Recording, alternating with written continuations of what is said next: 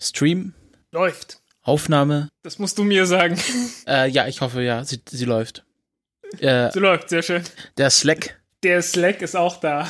Hallo Chat. äh, Tee oder Kaffee? Tee wie üblich, äh, diesmal in zweifacher Ausführung, einmal Earl Grey und einmal Pfefferminz. Oh, warum denn Tipp verminzt? Das ist ja sehr ungewöhnlich. Äh, weil ich mir gesagt habe, ich möchte eventuell noch schlafen. Fenster Fenster äh, sind zu. und die Aktien. Kaufen, kaufen, unbedingt. 12, 11, 10, 9. Ignition sequence starts. 6, 5, 4, 3, 2, 1, 0. All engine running. Liftoff. We have a liftoff.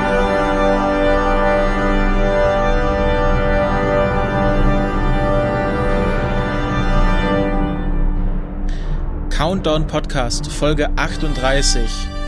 Ich begrüße meinen Mitmoderator Frank Wunderlich Pfeiffer. Und ich begrüße Christopher van der Meiden. Herzlich willkommen zu einer Nigelnagel neuen Folge des Countdown Podcasts. Äh, Frank, wie erging es dir denn die letzten zwei Wochen? Och, ganz gut.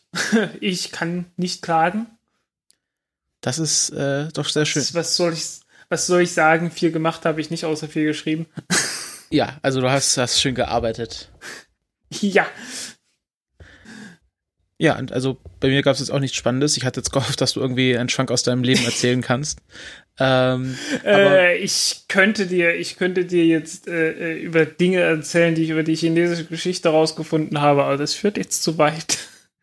Ah, äh, es ist ja nicht so, als wäre das nicht schon vorgekommen, dass wir hier ein bisschen in der Geschichtskunde abgeschwoffen sind. ja, kann sein. Okay, aber bitte Äh, was ist, was ist eigentlich das, das russische Wort für Chinese? Oder für, äh, für China? Da fragst du Hast du mich nicht im. Kopf, oder? Das habe ich nicht im Kopf. Ich- da, ich glaube, ich glaube. hatte irgendwie äh. Äh, warte kurz. Chinese. Ah ja, Kitaiski. Kitaiski, genau. Äh, Wusste ich. Ich weiß, woher das kommt. Von was? Es kommt überhaupt nicht von den Chinesen. Sondern? Das kommt von den Kitan. Äh, die Kitan, das ist ein, äh, ein Steppenvolk. Äh, so im, im Nord, naja, sagen wir mal im Nordosten von China. Und äh, faszinierende Geschichte jedenfalls. Ähm, wie lange möchte ich das jetzt ausführen? Ach, wir haben Zeit. Wir haben Zeit, meinst du? Na Ja, gut. Ähm, jedenfalls, äh, es gab so zur Blütezeit der, der Chinesen, äh, Tang-Dynastie, ähm, haben die Kitanen halt, äh, waren dort und die, die Tang haben sich mit denen beschäftigt und äh, haben zugesehen, dass die denen nicht allzu sehr zusetzen. Äh, und irgendwann ähm, haben die dort einen General hingeschickt, namens An Lushan. An Lushan war kein Chineser, das war, der hat, glaube ich, irgendwie Eltern gehabt, einen aus der Türkei und eine war für Uigure, glaube ich. Äh, also selber irgendwie so, so Reitervölker, ne? Mhm. Hatten die öfters mal. War ja schon immer eine gute Idee, irgendwelche anderen fremden Leute äh, in die Schlacht zu schicken, anstatt die eigenen. Ist ja noch nie schief gegangen. Ähm, Nee. Und dann haben sie die irgendwann gegen die Kitanen losgeschickt und der hat auch gewonnen und äh, dann ist er irgendwann bei den Kitanen geblieben, hat dort eine Festung aufgebaut, naja, und irgendwann hat er gesagt, hey, ich, ich erobere China. Ähm, ist demzufolge im Jahr 1755 äh, ja halt äh, zusammen mit den Kitanen nach China in die Hauptstadt und äh, hat dort äh, mindestens äh, die, den Thron eingenommen für zwei Jahre, bis er ermordet wurde und dann äh, hat sich das Ganze alles wieder aufgelöst. Ähm, lange Gesch der langen Geschichte kurze Sinn, da sind ziemlich viele Leute beigestorben. Ähm, ja, 150 Jahre später, so um 900 rum, ist die Tang-Dynastie dann endgültig kaputt gegangen. Äh, das war so ungefähr wirklich die, die absolute Blüte von China. Und äh, die Chinesen sagen auch, äh, seitdem ist alles bloß noch schlimmer geworden, äh, wie man eindeutig sieht. Ähm, und äh, die Kitanen haben, nachdem die Tang weg waren, dann ihren eigenen Staat gegründet. Unter der Liao-Dynastie und die Liao-Dynastie war praktisch äh, chinesisch. Also vom, vom ja, also vom Staatswesen her und so. Äh, die Bevölkerung war natürlich trotzdem teilweise noch, bestand teilweise noch aus Steppenvölkern. Die haben auch ihre Soldaten noch regelmäßig auf die Steppe rausgeschickt, damit sie nicht verweichlichen. Mhm. Und äh, ja, haben dann natürlich der nächsten äh, Dynastie, die sich dann irgendwann etabliert hatte in China, Probleme bereitet. Lange Zeit sind sie miteinander ausgekommen, aber irgendwann hat dann die Song-Dynastie, die dann äh, ja halt in China regiert hat, Schnauze voll gehabt und hat gesagt, äh, wir müssen was gegen die unternehmen und haben gemerkt, äh, irgendwie kriegen sie das militärisch nicht in den Griff, haben keine Chance gegen die, haben sich dann gesagt, hm, was machen wir denn? Es gibt ja noch andere Leute in der Steppe, mit denen wir reden können. Und da haben sie welche gefunden, die, die Jiu Chen. Oder Jiu Chen, keine Ahnung, wie die auf Deutsch ausgesprochen werden. Ähm, und äh, ja, haben dann gesagt, äh, du, wir greifen die zusammen an. Naja, das lief super. Die Chen haben die Liao platt gemacht. Und die Chinesen gleich mit. Zur Hälfte. Die ganze nördliche Hälfte von den Chinesen haben sie gleich miterobert. Das wurde dann die Qin-Dynastie. Die Khitan sind derzeit derweil äh, nach Westen gegangen. Mhm. Äh, dort, wo heutzutage Kasachstan ist und haben dann ihr, äh, haben dann einen neuen Staat aufgebaut. Kommt Immer noch chinesisch. Kasachstan dann auch von den Khitan? Das glaube ich nicht. Okay. Äh, das muss dann es sei denn, es ist irgendwie eine sehr langfristige Verballhornung geworden. Keine Ahnung. Äh, aber so in, so in Kasachstan in der Ecke haben die halt ihren Staat nochmal neu aufgebaut. Auch wieder mit einem chinesischen Kaiser an der Spitze, auch wieder äh, mit chinesischer Schrift, chinesischem Geld, chinesischem alles. Also zumindest so, so, was die Regierung angeht, sah das alles sehr chinesisch aus. Ja, und das waren dann halt die ersten Chinesen, die die getroffen haben. Äh, und das Land nannten sie damals Karakitan. Und aus, oder nein, nicht Karakitan, Karakitai. Und aus Kitai wurde dann, äh, was war's? Kasachstan? Äh, äh, Kitaiski. Kitaiski, ne? Okay. Nicht schlecht, oder? Äh, Problem an der ganzen Sache war, äh, das war die ganze politische Landschaft, die, die du dort hattest, war praktisch äh, das perfekte Aufbautraining für einen Typen, der dann irgendwann äh, kam namens Temujin. Okay. Temujin hat sich dann mit ein paar Steppenvölkern dort in der Nähe angelegt und äh, hat die ganz gut platt gemacht. Und äh, hat dann angefangen, äh, die größeren chinesischen Staaten, so die Qin-Dynastie, ne? Die Chen hatten ja ihre Qin-Dynastie gegründet im Norden von China und haben und äh, außerdem gab es noch einen anderen kleinen Staat, weil äh, die Chinesen waren halt ziemlich schwach und dann haben sich noch diverse andere Staaten dort gegründet, die Xia-Dynastie und äh, halt die Karakitai. Und ähm, ja, dieser Temujin, den kennst du. Das ist Genghis Khan. Ah, okay. Und der Typ hat dann halt einen Staat nach dem anderen äh, äh, so langsam aber sicher. Ähm, Der hat dann richtig Besiegt. aufgeräumt. Ja, ja, äh, und halt so stufenweise, ne?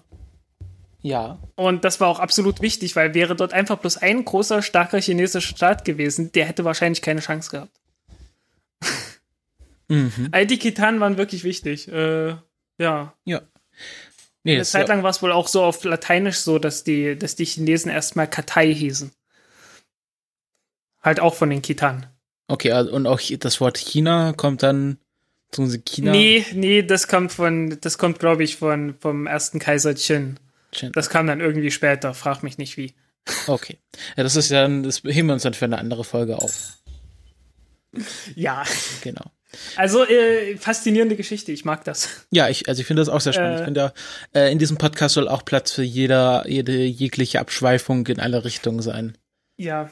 Ähm, um irgendwie den Bogen zu kriegen, äh, ein Nachfahre von Genghis Khan äh, hat dann, äh, nachdem die, nachdem eigentlich die, die Mongolen schon wieder so halb zerfallen waren, äh, hat dann wieder äh, Persien erobert. Äh, ein Typ namens Tamur, äh, Timur, besser gesagt. Timo. Timur der Lame. Und der hat dann die berühmte Dynast persische Dynastie der Timuriden gegründet. Das klingt Und der ist irgendwie ungesund. großeng. Naja, pff, die haben dann halt lange Zeit dort regiert. Ja, aber Timuriden Den das sein so nach Hämorrhoiden. großeng. das kann sein. naja, äh, irgendwie, äh, die haben es dann auch irgendwann geschafft, Indien zu erobern und sind dann zu den Mogulen geworden. Mogulen kommt von Mughal und das ist eine Verballhornung von Mongolen. Äh, ja. Also die haben wirklich alles erobert, ist echt schlimm. Aber äh, ein, ein Großonkel von, nee, ein, ein, ein Großenkel von dem Timur war Ulugh Bek. Und Ulugh Bek war einer der ganz großen äh, Perser. Und äh, der ist äh, berühmt dafür geworden, dass er einen sehr umfassenden Sternenkatalog hatte. Mm, aufgeba okay. aufgebaut hatte und hat, äh, hatte großes Observatorium, hat irgendwie die Erdkrümmung berechnet, die Länge des Jahres, jeden Scheiß. Äh, berühmter Astronom und Mathematiker. Und von dem haben wir jede Menge äh, Namen von irgendwelchen Sternbildern. Äh, nicht von Sternbildern, aber von den Sternen selbst. Also mhm. irgendwie so Deneb und äh, Alberio, Biza und was weiß ich. Also die ganzen, die ganzen Sternennamen, die jetzt nicht einfach bloß nach dem Sternbild benannt sind, wie Alpha Centauri oder so, äh, die haben wir äh, tatsächlich, glaube ich, von dem oder aus dieser Zeit zumindest. Ist alles arabisch irgendwie angehaucht.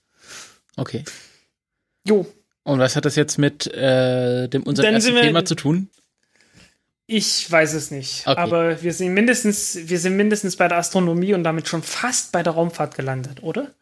Ja. Astronomie ist ja nur Raumfahrt mit anderen Mitteln. Genau. Aber ich habe jetzt hier als erstes Thema SpaceX-Satelliten stehen. SpaceX will ja. jetzt also auch eigene Satelliten bauen. Ja, das haben sie ja schon länger, längere Zeit angekündigt. Ähm, ja, also, äh, was soll man sagen? Äh, kannst du dich noch dran erinnern, was die gesagt hatten damals? Nee, muss mich, äh, nee? muss mich re refreshen.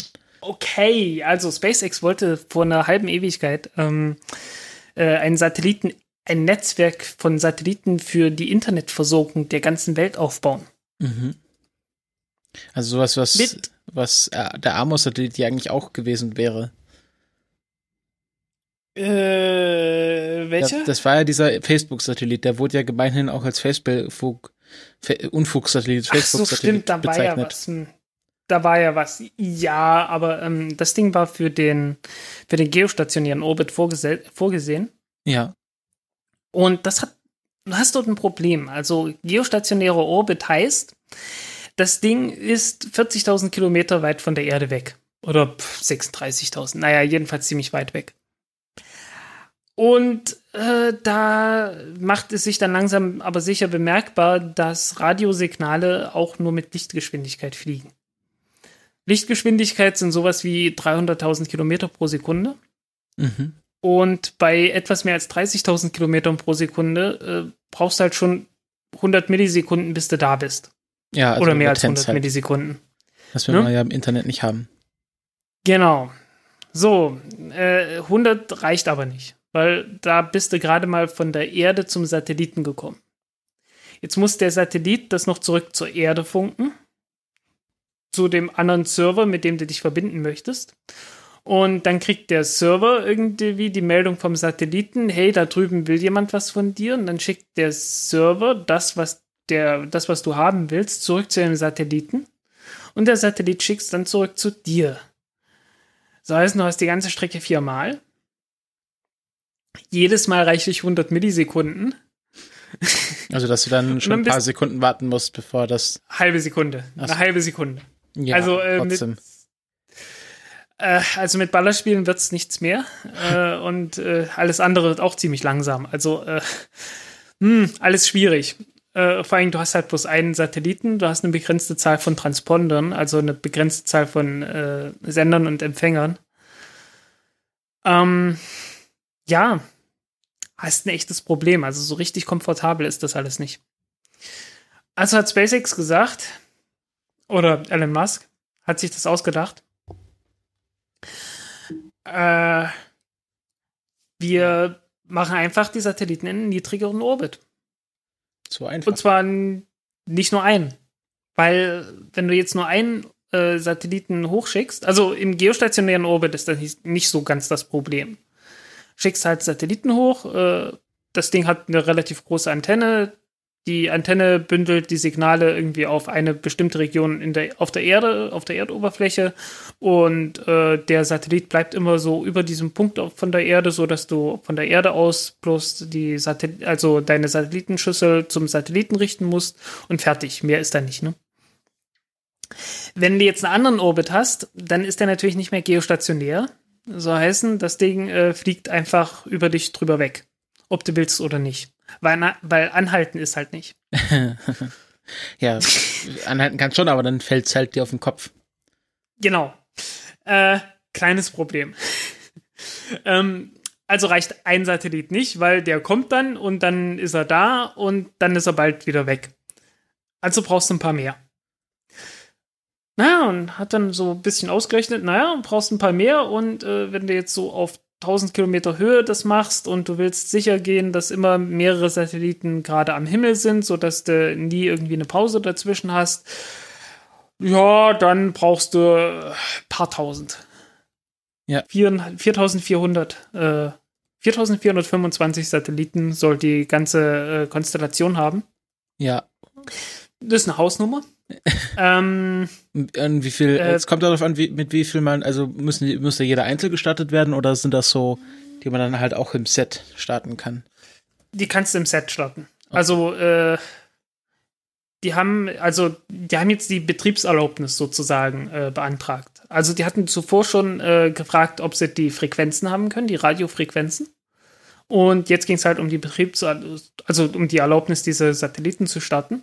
Und äh, ob sie die bekommen, das ist noch nicht klar. Die haben jetzt erstmal bloß den Antrag gestellt. Aber da steht halt drin, die Dinger sollen äh, ungefähr 308, 386 Kilogramm wiegen. Okay. Und ja, vier Meter lang, knapp zwei Meter breit und hoch. Ja, also relativ äh, überschaubare, ziemlich kompakte Satelliten. Äh, ich schätze, die werden so 25 Stück pro Rakete da stapeln und starten. So die Größenordnung. Ja. Und ja. Wie viel, wie viel halt, wollen sie äh, insgesamt haben? Was hattest du gesagt? 4400. Mal vier, geteilt 24, das, das sind also 4425 äh, sind dann, äh, ich glaube, 183 Starts, ne? Okay. Irgend sowas.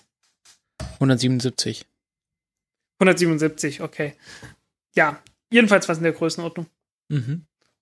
Und ja. Und wie weit sind Sie da jetzt vorangekommen? Ich habe hier deinen Artikel offen von Golem und da steht, wie größenwahnsinnig ist SpaceX? ja, das ist, die, das ist der zweite Artikel. Äh, ich hatte davor bloß die Meldung gemacht, dass, äh, äh, dass, die, dass die Erlaubnis sozusagen beantragt wurde. Und da haben dann halt Leute in die Kommentare geschrieben, irgendwas von wegen Größenwahnsinnig und so. Und hatte ich mir gesagt, na ja, dazu könnte man ja mal einen Artikel schreiben. Und, und habe das dann halt mal etwas näher ausgeführt, was das bedeutet. Okay. Naja. Ähm, erstmal kurz zurück zu, den, äh, zu der Konstellation. Also, äh, ist keine schlechte Idee, prinzipiell. Mhm. Ähm, weil, wie gesagt, du bist halt nur noch auf 1000 Kilometer, du kommst auf 1000 Kilometer an die Erdoberfläche ran. Und äh, ja, viel kürzere Signallaufzeit. Ähm, das Ding dürfte sogar schneller sein als die als Glasfaser. Weil wenn du Licht durch Glas durchschickst, dann ist das nicht mehr mit 300.000 Kilometern pro Sekunde unterwegs, sondern nur noch mit 200.000. So ungefähr. Der Brechungsindex von irgendwelchen Glas ist immer abhängig von der, von der Lichtgeschwindigkeit in dem Glas. Und ja, es geht halt nicht schneller als, als die Lichtgeschwindigkeit im Vakuum, demzufolge muss es langsamer sein. Und äh, ja, wenn du dann halt sagst, gut, wir schicken das Ganze äh, per Satellit, also per Radiosignal und nicht äh, durch die Glasfaser, dann kann es sogar sein, dass, das, äh, dass die Signale etwas schneller sind. Hat allerdings den Nachteil, ähm, dass Funksignale nicht ganz so viel Daten übertragen können. Also ein bisschen langsamer dürfte es schon sein. Ja, diese, ich denke mir, diese Satellitenkonstellationen, die sind ja eher für Regionen gedacht, wo du nicht per Kabel oder LTE angebunden bist. Genau. Das ist äh, Sinn und Zweck der Sache. Ähm, Gibt es ja auch jede Menge. Also gerade in den USA, äh, gibt's ja, äh, der, der mittlere Westen wird ja auch gerne mal als Flyover Country be äh, bezeichnet. Ja. Falls ihr das was sagt. Ja, weil man halt nur im Flugzeug drüber fliegt, aber nie wirklich dort ist. Weil man halt von, Genau. wenn die ganzen Amerikaner von Küste zu Küste fliegen, um dort äh, Industrie zu machen und Hillary Clinton zu wählen. genau. ja, Dazwischen wird dann Trump gewählt. ja, dazwischen wird Trump gewählt. Da kommen wir später nochmal drauf. Kommen wir Ähm, noch mal drauf, ne? aber also ist es wirklich Ja, auch also in den die, USA äh, so ein Problem? Ja, ja. Also, ich meine, da, da draußen, da lebt halt keiner. Und äh, du hast halt so kleine, also wir würden es Dörfer nennen. In den USA heißt das ja alles Town. Ja, Egal wie klein, ne? Also äh, zehn Spitzbuben, Town, ganz klar. äh, ja. Ähm, okay, äh, um eine Größenordnung äh, zu sagen, die größte Satellitenkonstellation, die derzeit aktiv ist, ist, glaube ich, Iridium. Ähm, das sind 72 Satelliten. SpaceX sagt, äh, wir starten 4400. ja Ähm, wie groß sind die Iridium-Satelliten im Vergleich zu äh, Doppelt so groß. Ungefähr doppelt so schwer. Also trotzdem immer noch wesentlich mehr Satelliten auch von der Masse her. Äh, es gibt derzeit in der Erdumlaufbahn sowas wie 4000 Satelliten. Und davon sind 1300, glaube ich, aktiv. Ja, haben die denn auch schon äh, Contingency Plan für, wenn die mal außer Betrieb sind, also wie sie die wieder wegbekommen? Weil das ist ja auch eigentlich heute eher so Standard, dass man das dann mit reinnimmt. Ja, äh, also der Plan sieht so aus, dass man sagt, okay, die Dinge äh, nudeln wir nicht aus, bis sie irgendwann nur noch Piep machen, sondern äh, nach fünf oder sieben Jahren werden die einfach äh, ja deorbitiert. Und äh, ja, schauen sich halt an. Äh, also die sollen auch so konstruiert werden, dass die, dass die nicht sofort ausfallen, wenn da irgendwie äh, kleines Stück Schrott oder so mit denen kollidiert oder so. Also die haben alle möglichen Systeme mehrfach redundant drin, räumlich getrennt, so dass er halt nicht, so dass halt, wenn, wenn irgendwie ein Teil kaputt geht, nicht alles gleich kaputt geht. Und äh, hoffen dann halt, dass sie äh, mit allem zusammen dann insgesamt nicht allzu viel Schrott produzieren. Äh, vor einer halben Ewigkeit, als sie das zum ersten Mal angekündigt haben, haben die auch geschrieben oder gesagt, dass das Ganze wahrscheinlich mit äh, Ionentriebwerken ausgestattet werden soll. Und äh, man muss jetzt schauen, wie die, genau die dann in den Orbit kommen. Äh, ob die jetzt mit einer Rakete direkt in den Orbit gebracht werden, wo sie hin sollen. Äh, das ist so in etwas mehr als 1000 Kilometern Höhe. So ein Orbit in 1000 Kilometern Höhe ist ein ernsthaftes Problem, was Schrott angeht. Das stimmt. Wenn es, äh, gerade weil es halt in, in kreisrunder Orbit ist, so heißen das, der kommt nie näher als diese 1000 Kilometer oder 1200 Kilometer. Und oberhalb von so 500, 600 Kilometern ähm, dauert es Jahrhunderte, wenn nicht Jahrtausende, bis so ein Satellit mal wieder runterkommt. Äh, und also, also eine Ewigkeit. Ne? Mhm. Also ist dann eher die Demzufolge Frage, muss man jetzt äh, demzufolge muss man jetzt schauen, in was für einen Orbit kommt die, äh, kommt die, kommt die Raketenstufe, mit der die dann halt äh, hochgebracht werden. Und ich schätze mal, die werden die irgendwie in elliptischen Orbit bringen und dann die Ionentriebwerke benutzen, um die in den kreisrunden Orbit reinzubringen. Schätze ich mal, weiß ich nicht. Also eher nicht die Frage, ob es runterkommt, sondern wo und wem es auf den Kopf fällt. Ja, da ist man dran zu schauen, äh, dass die möglichst gut verglühen. Möglichst gut Was halt- verglühen. Was, wie, was kann man denn da machen? Nochmal ein, äh, Naja, Grillanzünder äh, äh, sicher. Nee, einfach bloß sicher gehen, dass du keine äh, zu großen hitzebeständigen Teile hast. Das ist ganz einfach. okay. Du musst einfach bloß gucken, was für, was für Teile sind drin. Ha, da war irgendein Teil, äh, was vom Sender oder so aus oh, Wolframcarbid oder so oder Siliziumcarbid oder so. Ich glaube Siliziumcarbid. Äh, jedenfalls sehr hitzebeständig und haben gesagt, ja, das könnte sein, dass die Teile äh, irgendwie den Wiedereintritt überleben. Und äh, dann ist halt die große Frage, äh, kann da jemandem was passieren? Also theoretisch schon, praktisch äh, ist man der Hoffnung, dass so wenig Teile runterkommen, äh, dass niemandem was passiert. Also äh, man betet einfach, dass nichts passiert. Äh, ja, also. Und es- legt es schon mal, halt auch so, ähm, legt schon mal ein Schadensersatzkonto an oder sowas. Ja, es ist weniger schlimm, als ein Auto auf die Straße loszulassen. Ja, da, an dem, an dem Problem arbeitet ja SpaceX äh, in, in anderen Firmen auch schon. Ja, Elon Musk meinst du, nicht. SpaceX. Ja, irgendwas Äh, mit noch, X halt. noch hat er, noch hat er seinen, noch hat er seinen bürgerlichen Namen. hat sich noch nicht, Elon Musk hat sich noch nicht in SpaceX umbenannt. Ja, meine ich ja, also dass die andere Firma mit dem X. Äh, Te Tesla? Ja, Tesla, nee, ach nee, das Auto heißt, ist irgendwas mit X. Äh, War es nicht irgendwie wie Tesla? Tesla X? Echt? Nee. Nee. Modell X, genau. Oder das Model Modell X. X. das war das neue. Hm. Ja. ja, egal. Äh, ja, muss man schauen, ne? Muss man schauen, äh, äh, also es ist nicht dumm und äh, bisher hat es jeder so gemacht. Ähm, Gerade wenn man sich die, äh, äh, die Raketenstufen in China so anschaut. Aber ich glaube, China sollte man sich, was Raketenstufenentsorgung angeht, nicht als Vorbild nehmen. Nicht unbedingt, nein. Äh, aber äh, der Punkt ist halt, das gilt bis jetzt für alle Satelliten. Also äh, wir, wir reden immer so schön davon, ja, das verglüht dann. ja, bis auf die Teile, die nicht verglühen. Und die sind im Allgemeinen sehr, sehr klein. Äh, also abhängig davon, was es gerade ist. Also, Also, sehr es gibt halt durchaus auch so sehr schnell, sehr, sehr schnell. ist, äh, nö, so schnell ist es nicht mehr. Also, äh, hast halt Atmosphäre, das Ganze wird dann irgendwie abgebremst äh, auf eine bestimmte Geschwindigkeit. Und ähm, ja, schneller wird es dann halt auch nicht mehr. Die große Frage ist dann halt bloß, äh, was für eine Dichte hat das, wie groß ist das Teil? Und äh, daraus ergibt sich dann, wie schnell das Ganze ist. Äh, ja, was soll man sagen? Also äh, bis jetzt äh, ist erstaunlich wenigen Leuten was passiert. Obwohl sehr viel Schrott da hochgeschickt wurde. Sehr viel unvorsichtiger Schrott auch hochgeschickt wurde. Ist das nicht so, dass es da äh, in, die, in so einer, ist doch mal das Satellit in so einer Wüste abgestürzt und das war dann halt irgendwie wegen dem Gibt's jede Menge. Hydrazin gefährlich, was dann austritt. Also es ist ja eher so, dass man dann nicht rangehen sollte wegen dem Treibstoff, der theoretisch noch drin sein könnte. Ähm, ja, das auch.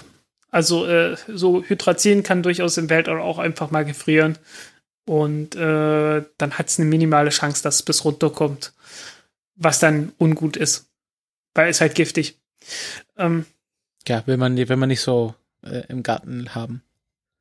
Nee, nicht unbedingt. Aber äh, wesentlich gefährlicher als das Hydrazin, das möglicherweise noch drin ist, ist die Tatsache halt, äh, dass wenn so ein Tank dann runterkommt, wenn der dir auf den Kopf fällt, dann ist es egal, ob da Hydrazin drin war oder nicht. Ja, das ist klar. Aber ich sag mal so, die Wahrscheinlichkeit, dass dir direkt jetzt was auf den Kopf fällt, ist ja eher gering. Ja, aber das ist halt der Punkt, ne? Äh, weil die Frage ist halt, bleibt überhaupt irgendein Teil übrig von dem Satelliten? Ist die erste Frage. Die zweite Frage ist dann halt, ähm, wie groß ist das? Und die dritte Frage ist, wie schnell fällt's runter? Und äh, das ist halt dann eine Frage dessen, wie groß oder schwer, wie dicht das ist, äh, was für eine Fallgeschwindigkeit das dann am Ende hat Mhm. und ob das dann noch ausreicht, um jemanden zu verletzen. Okay. Und die sagen halt irgendwie, es gibt eine Chance von irgendwie 1 zu 10.000, dass überhaupt jemand verletzt wird. Also weniger als 1 zu 10.000. Also man kann auch auf Fokus überfahren werden, so nach dem Motto. Ja, so ungefähr. Ähm, wie ich, ich, was soll ich sagen? Äh, toll finde ich es nicht, diese Herangehensweise. Zu sagen, Ähm, ja, gesagt, die Wahrscheinlichkeit die- ist so gering oder was? Ja, also zumindest so als, als äh, pauschale Rechtfertigung, äh, ja, die Geschwindigkeit, äh, die Wahrscheinlichkeit ist klein genug. Demzufolge braucht sich keine Sorgen zu machen.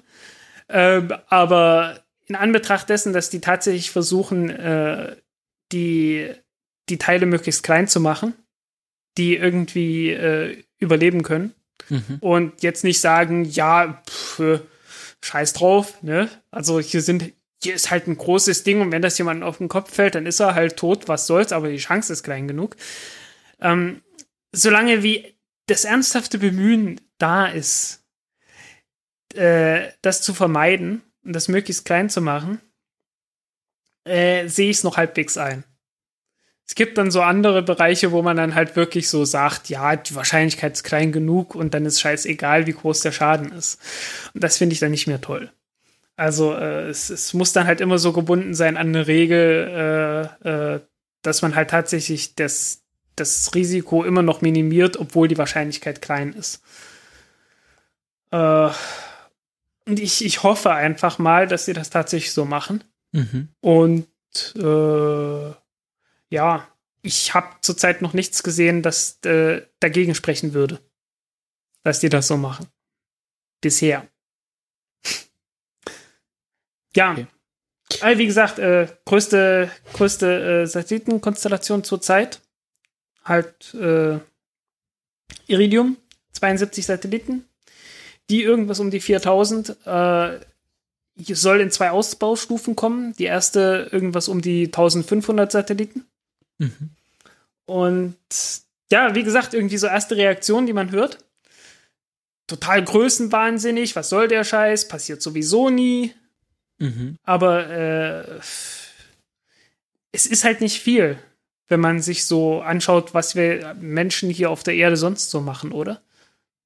Ja, also es ist halt, aber man muss es ja, also ich finde, ja, auf der einen Seite hast du da recht, auf der anderen Seite muss man es jetzt auch nicht herausfordern, zu sagen, okay, ich weiß nicht, hast du Wally gesehen? Äh, ich ich hab's nicht gesehen, aber ich kenn's, ich weiß, wo Ja, und wo dann halt am, wo er dann die Erde verlässt und dann wirklich durch diesen Gürtel an, äh, an. Ja, der wird nie existieren. ja, schon. Also, äh, du, ähm, du darfst nicht vergessen, äh, die Erde hat eine Oberfläche von 450 Millionen Quadratkilometern. Ja. In 1000 Kilometern Höhe sind das noch ein paar mehr. Und du verteilst jetzt auf deine 500 oder 600 Millionen Quadratkilometer irgendwas um die 4000 Satelliten. Das ist jetzt nicht so tragisch, wenn da zehn Stück davon äh, nicht funktionieren. Ist begrenzt, äh, begrenzt schlimm, sag ich mal. Okay. Vorausgesetzt, die Dinger explodieren nicht und äh, hinterlassen jede Menge Trümmerteile und Schrapnell. Äh, was durchaus schon regelmäßig passiert ist, anderswo. Weil halt, äh, ja, ne, wenn du Hydrazin im Tank hast und äh, irgendwann wird halt, irgendwann fällt die Temperaturkontrolle aus und das Ganze bleibt mal zu lange in der Sonne und dann äh, heizt sich das Ganze auf und äh, Druck steigt, irgendwann ist der Druck zu groß und äh, irgendwelche Ventile gehen nicht auf und dann macht es halt Kaplauz und dann hast du plötzlich so und so viel 100 äh, Trümmerteile, die dann im Orbit fliegen. Im geostationären Orbit passiert das öfters mal. Ja. Also, solange wie es halt äh, tatsächlich so ist, dass das ein Satellit ist, der irgendwann sagt, piep, ich kann nicht mehr, ist das begrenzt schlimm. Äh, auf Dauer, hm. Also, wie gesagt, im Vergleich zu allem, was zurzeit gemacht wird, ist das, was SpaceX tut, dort vorbildlich. Ja, also, die, die haben einen sehr zuverlässigen Antrieb, ziemlich zuverlässige Technik und sie wollen es äh, vor Ende der Lebensdauer, äh, solange wie die garantiert noch ansprechbar sind, äh, wollen sie die runterholen. Nach fünf oder sieben Jahren. Also äh, die Galileo-Satelliten jetzt zum Beispiel, die gestartet wurden, da wird gesagt, Lebensdauer mindestens zwölf Jahre. Am Ende der Lebensdauer, was passiert dann? Ja. Haben die keinen keinen Contingency Plan für die für die Galileo-Satelliten? Äh, der Contingency-Plan ist, äh, ja, was soll's. das, ist ein, das ist ein Orbit, den braucht keiner. Was soll's? Also wenn wir Jan Werner mal fürs Interview bekommen, Dinger, dann müssen die, wir den dann drauf mal ansprechen. Und die Dinger sind halt, die Dinger sind halt einfach so weit weg, äh, dass du zu viel Energie brauchst, um die irgendwie runterzubekommen. Und im geostationären Orbit sieht die Strategie so aus, dass man sagt, ja, wir erhöhen den Orbit irgendwie um 1000 Kilometer und dann wird es schon niemanden mehr stören. Ach je. Nennt sich dann Park Orbit. Okay. Ich finde das nicht so klug. immer voraus, immer vorausgesetzt, dass die Satelliten dann noch ansprechbar sind. Das sind sie ab und zu auch mal gar nicht. Also das ist, äh, das ist tatsächlich normal. Also das ist, das ist so das, das Standard 0815 Vorgehen überhaupt. Dass man Satelliten aussetzt und dann lässt man den halt dort. Bis Ja, er irgendwann In zwölf Jahren haben wir unser, unser Moon Village, da können wir dann große Schleppnetze errichten. was weiß ich. ähm, ja, also äh, darf man nicht unterschätzen. Also äh, ich, es ist nicht so, dass das, äh, äh, das, was SpaceX sagt, jetzt hier total unverantwortlich ist. Also eher ganz im Gegenteil. Äh, wenn die da so eine Ausfallquote von, von ein paar Prozent haben, wäre es immer noch weniger schlimm als das, was andere äh, ganz normal haben. Ja, also die Iridium-Satelliten, ja, die fliegen dann halt oben rum. Einer ist mal mit einem russischen Satelliten kollidiert. Ja, stimmt. War nicht auch einer der Äh. Ist nicht einer von den Galileo-Satelliten mal von einem Trümmer getroffen worden oder was war das? Nee, was war ein anderer? Naja, kleine Trümmer, äh, das hat man öfter mal. Also, dass irgendwie zwei Satelliten direkt miteinander zusammenstoßen, äh, hat es, glaube ich, zweimal gegeben. Ja. Ist halt dann, naja, solange es keine Menschen sind, also solange die ISS. Solange es keine Menschen geht, solange wie es keine Menschen sind, geht's. Aber äh, wie gesagt, also irgendwie äh, sämtlichstes Zeugs, das hochgeschickt wurde, wurde bisher äh, hochgeschickt, weil man gesagt hat, pf, ja, hm, ist dann halt da oben, bis es irgendwann nicht mehr funktioniert. Und äh, dann einfach zu sagen, okay, nach fünf Jahren äh, geben wir denen das Kommando, dass sie zurückkommen und nicht irgendwie, dann, dass die dann irgendwo stranden, äh, ist dann eigentlich schon vorbildlich. Äh, das gilt übrigens auch für irgendwelche Oberstufen von Raketen. Also äh, das, äh, die letzte Stufe, die den Satelliten irgendwie in Orbit bringt, die ist ja dann im gleichen Orbit wie der Satellit. Und äh, die bleiben dann halt auch oben. Ne?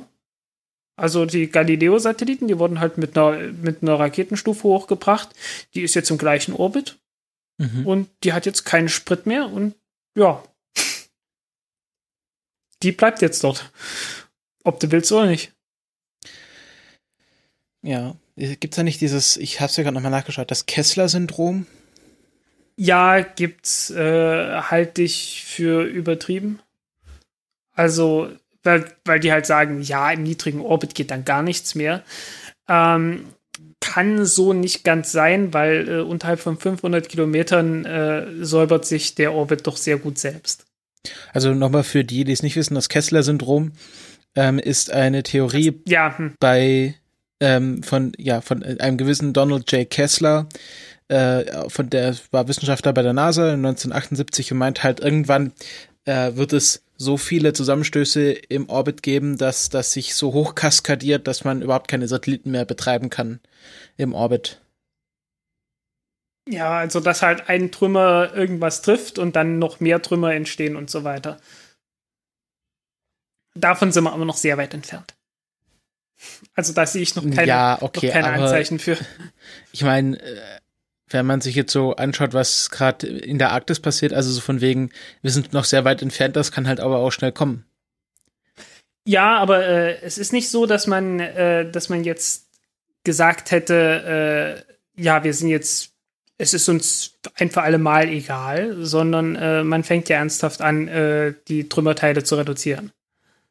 Also man Ja. redet nicht nur drüber, man reduziert das tatsächlich. Also äh, man hat angefangen, halt wirklich diese Oberstufen möglichst in, in Orbits zu bringen, die äh, dann recht schnell wieder in der Atmosphäre enden.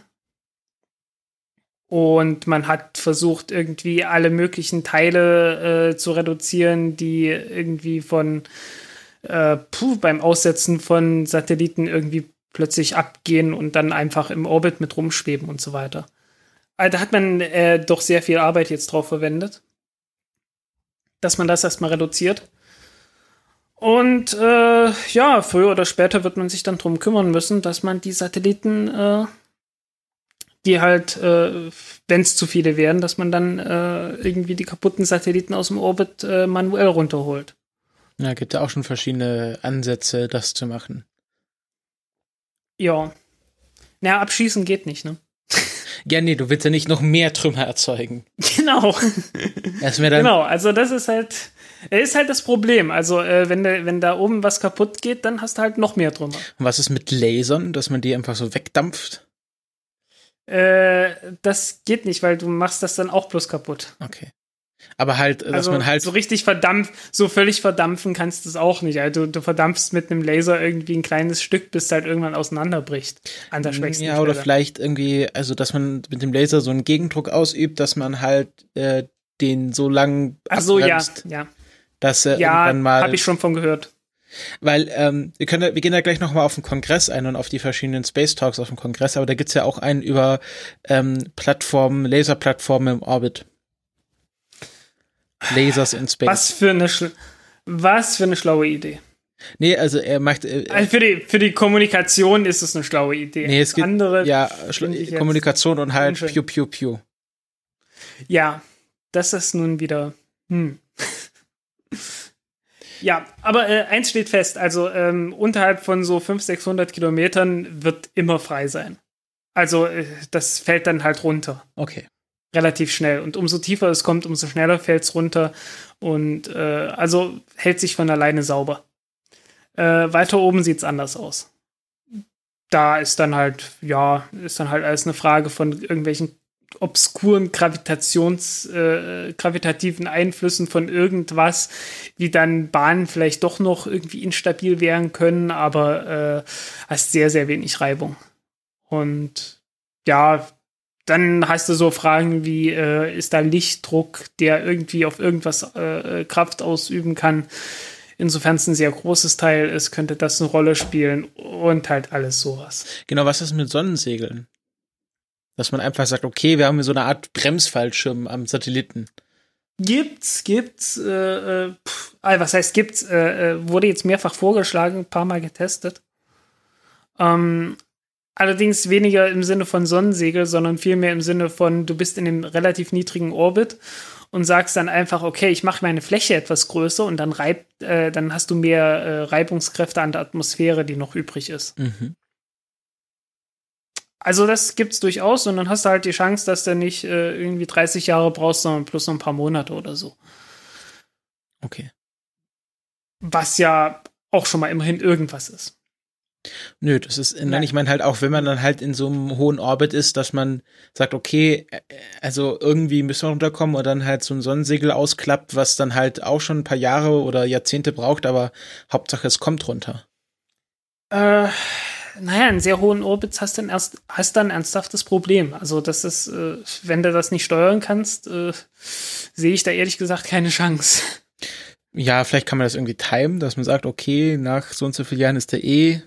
Dann hast du mindestens, dann brauchst du mindestens einen funktionierenden Satelliten. Und das Ja, große Problem ist das ja, dass die, dass die Dinger irgendwie äh, nach einer gewissen Zeit dann aufhören zu funktionieren.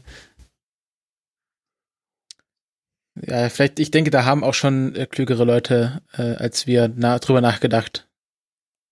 Und Ja, wenn wir auf die Idee kommen, dann sind die schon vor Jahren drauf gekommen. Ja.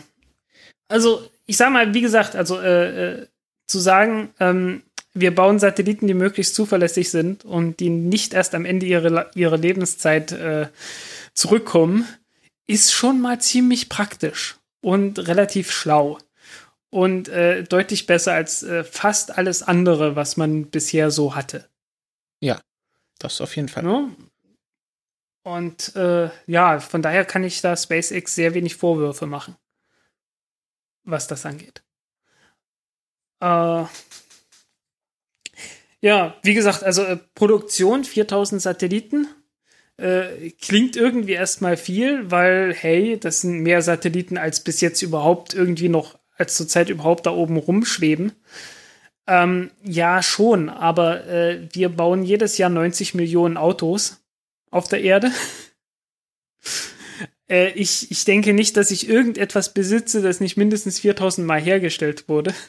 Eher so 400.000 Mal, wenn nicht noch häufiger. Ähm, und 4000 Satelliten herzustellen ist einfach kein Problem. Das ist ja keine, ist keine schwarze Magie. Du brauchst da nicht irgend, du musst da nicht irgendwie auf den Olymp steigen und warten, bis äh, äh, Vollmond ist und äh, was weiß ich. Äh, das ist einfach bloß ein Stück Technik, das halt zusammengebaut werden muss. Äh, da gilt das Gleiche wie für alles andere. Äh, Massenproduktion macht's billig und mhm. Massenproduktion macht's auch zuverlässig. Weil ich meine, bisher gilt es als außergewöhnlich, wenn du 70 Satelliten herstellst, die identisch sind. Das ist schon, das ist schon äh, äh, außergewöhnlich. Und äh, ja, wenn du halt von, von allem Zeugs plus so Miniserien oder Einzelstücke baust, ja, dann weißt du, gut, ja, wir wissen, wie es geht. Aber wenn es halt immer wieder eine neue Konstruktion ist, können sich immer wieder mal neue Fehler einschleichen. Und egal wie sorgfältig du bei der Konstruktion bist, es schleichen sich immer wieder mal Fehler ein. Und äh, du hast dann halt nicht gleich die, die nicht die gleiche Art von Zuverlässigkeit, die du hättest, wenn du das Ganze in Großserie machst.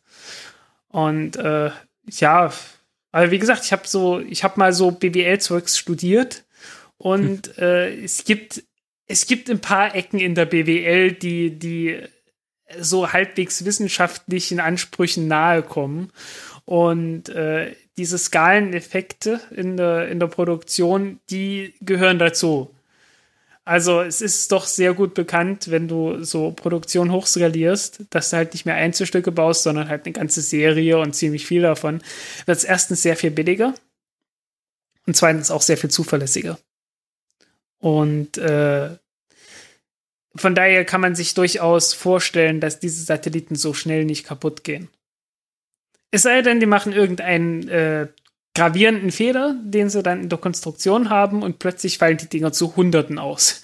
Ähm, das wäre dann blöd. Aber ja, das Risiko, ne? Das hat man überall. Ja, also wir, wir halten fest, SpaceX hat bisher den besten Plan, große Satellitennetzwerke hochzukriegen und dann auch wieder runterzubekommen. Ja, zumindest den, best den besten Plan auf jeden Fall. Ähm, sind auch nicht die einzigen mit solchen Plänen. Also äh, Samsung hat irgendwie so einen Plan mit äh, 4600. Ja, das hatten wir auch doch schon mal im, im, Podcast.